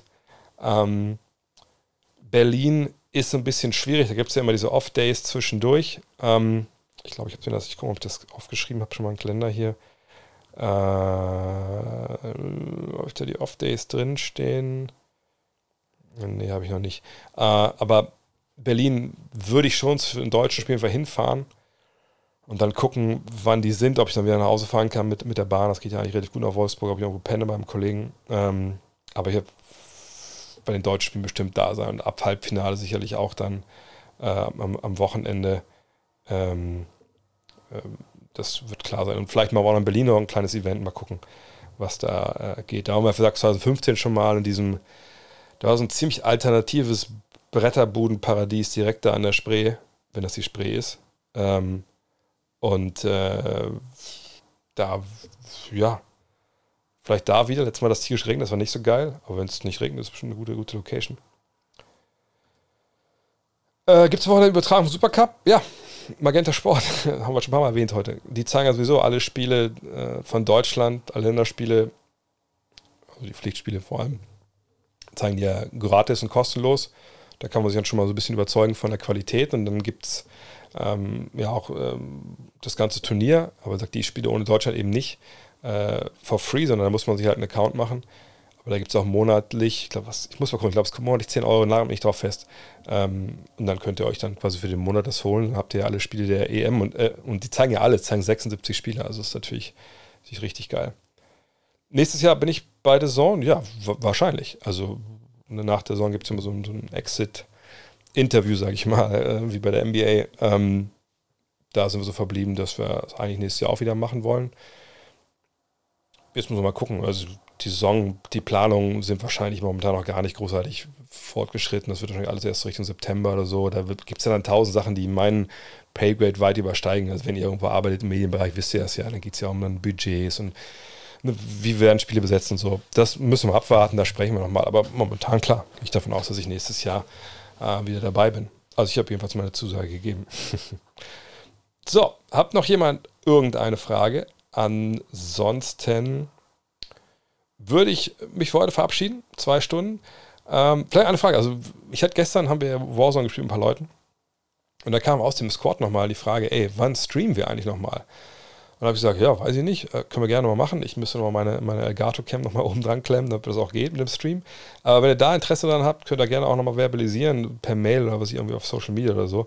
Und dann können wir das auch gerne mal machen schon mal geschaut, wann du wieder NBA-Spiele anschauen wirst mit den Teamsportreisen? Das ist ja mit TR Germany, heißen sie ja jetzt. Und das Ganze, also mich hat der Michael angeschrieben von äh, von TR Germany, meinte so, Alter, komm nicht morgen die, der Spielplan raus? Und ich habe heute gesagt, im Auto nur ab und zu ein paar ne, durchgesteckte Mitteilungen bekommen, nach Motto, hier Shams tweetet, das ist MLK Day, das, dies, das, das. Aber ich weiß nicht, ob morgen der Spielplan rauskommt. Das Ding ist halt, sobald der Spielplan rauskommt, ähm, gucke ich rein, check das alles ab und dann mache ich die Vorschläge und dann machen Michael und sein Team äh, die Reisen, organisieren die und dann gehen die über den online. Und sobald ihr online sehen, werde ich euch damit zuballern, dass ihr euch dann gucken könnt, ob es für euch passt äh, und mitfahren. Von daher, das wird alles, denke ich mal, jetzt in den nächsten ein, zwei Wochen passieren. Sabonis ist nicht der Sohn von Avida Sabonis. Doch, das ist der Sohn des Hall of Famers. Hat den Körper nicht, nicht ganz so breit wie sein, sein Alter, aber sein alter Mann, aber auf jeden Fall, Fall, Fall breit genug. So, das war es jetzt aber für heute. Vielen Dank fürs Zuhören. Vielen Dank für, für alle Likes, für, für alle äh, Glocken, für alle Abos, für, für alle Followers. Ähm, bald ist hier viel, viel mehr los äh, in Sachen Eurobasket etc. Äh, ich überlege auch, dass man ähm, eventuell mal die nächste Saison einen zweiten Tag irgendwie streamt, vielleicht nicht, nicht abends. Mal gucken, ne, weil zwei Tage Stream abends, das kommt bei der Family nicht gut an, aber mal schauen, äh, was darum geht. Aber kommen noch Fragen. Kann man sich vorstellen, dass es den NBA League Pass auch mit deutschen Kommentar gibt oder ist es absolut Utopie? Sollte der Zone irgendwann mal Flaute gehen, würde ich da, dich da gerne hören. Ich denke, die NBA ähm, hat das mal probiert mit ähm, mit Seabass und Kobe Björn damals. Das waren aber nur so ein paar Spiele, wenn ich mich richtig erinnere. Und ich weiß nicht, warum das im Endeffekt dann eingestellt wurde. Ähm, es ist gar nicht technisch so leicht, das einfach so zu machen, weil man ja ein cleanes Signal braucht, ohne den Kommentar der Amerikaner, also nur Hallen, Atmo etc. Das muss ja abgemischt werden mit der Stimme der Stimmen der Kommentatoren, das muss ja alles gleich laut sein und so das ist nicht mal einfach so gemacht. Und das jetzt zum Beispiel, das ist, meine, damals haben die, glaube ich, CBS aber Sachen hingestellt oder so. Wahrscheinlich werden die irgendeinen Dienst ge ge ge gebucht haben dafür. So, nur so kann ich es mir vorstellen. Aber das dann für, für einen deutschen Markt zu machen, wo. Und ich weiß, dass mir ein Kollege von der NBA vor ein paar Jahren gesagt hat, also Deutschland ist eigentlich der Markt, da wir verkaufen die zweiten meisten League-Pässe nach Deutschland. Die meisten damals nach Australien aber das war vor The Zone. Ähm, und wie gesagt, wenn der Laden läuft, warum sollst du dann ähm, extra Kosten dir aufhalten? warum sollst du auch noch vielleicht einen Partner, ob es jetzt The Zone ist oder sonst wer, ne, das Wasser abgraben wollen, wenn die auch Geld dafür bezahlen, dass sie die Rechte haben? Also von daher, das wird es, denke ich, nicht geben. Warum Maxi Kleber nicht dabei ist bei der Nazio, habe ich letzten dreimal schon erzählt. Er hat sich ähm, ganz, deswegen ganz kurz nur entschieden, hey, nach zwei Covid-Sommern, lange Playoffs, körperlich äh, echt so ein bisschen am Ende gesagt, nee, ich muss auf meinen Körper hören, ich muss diesen Sommer gesund werden, gesund bleiben, nächstes Jahr wichtige Saison. Und wird dann auch nach dem nächsten Jahr Free Agent, von daher vollkommen nachvollziehbar, dass er bei seiner Verletzungshistorie da nichts riskieren will. In diesem Sinne, das war es jetzt wirklich. Bis nächste Woche. Checkt einfach den äh, DCM-Spezial aus, ist online. Checkt die Rapid Reaction aus von, von gestern. Ist eine Menge los momentan bei mir, aber ist auch wenig los in der NBA. Von daher, umso mehr Content, glaube ich, man produzieren kann für euch, umso besser. In diesem Sinne, haut rein. Wir hören uns spätestens nächste Woche hier wieder. Ciao.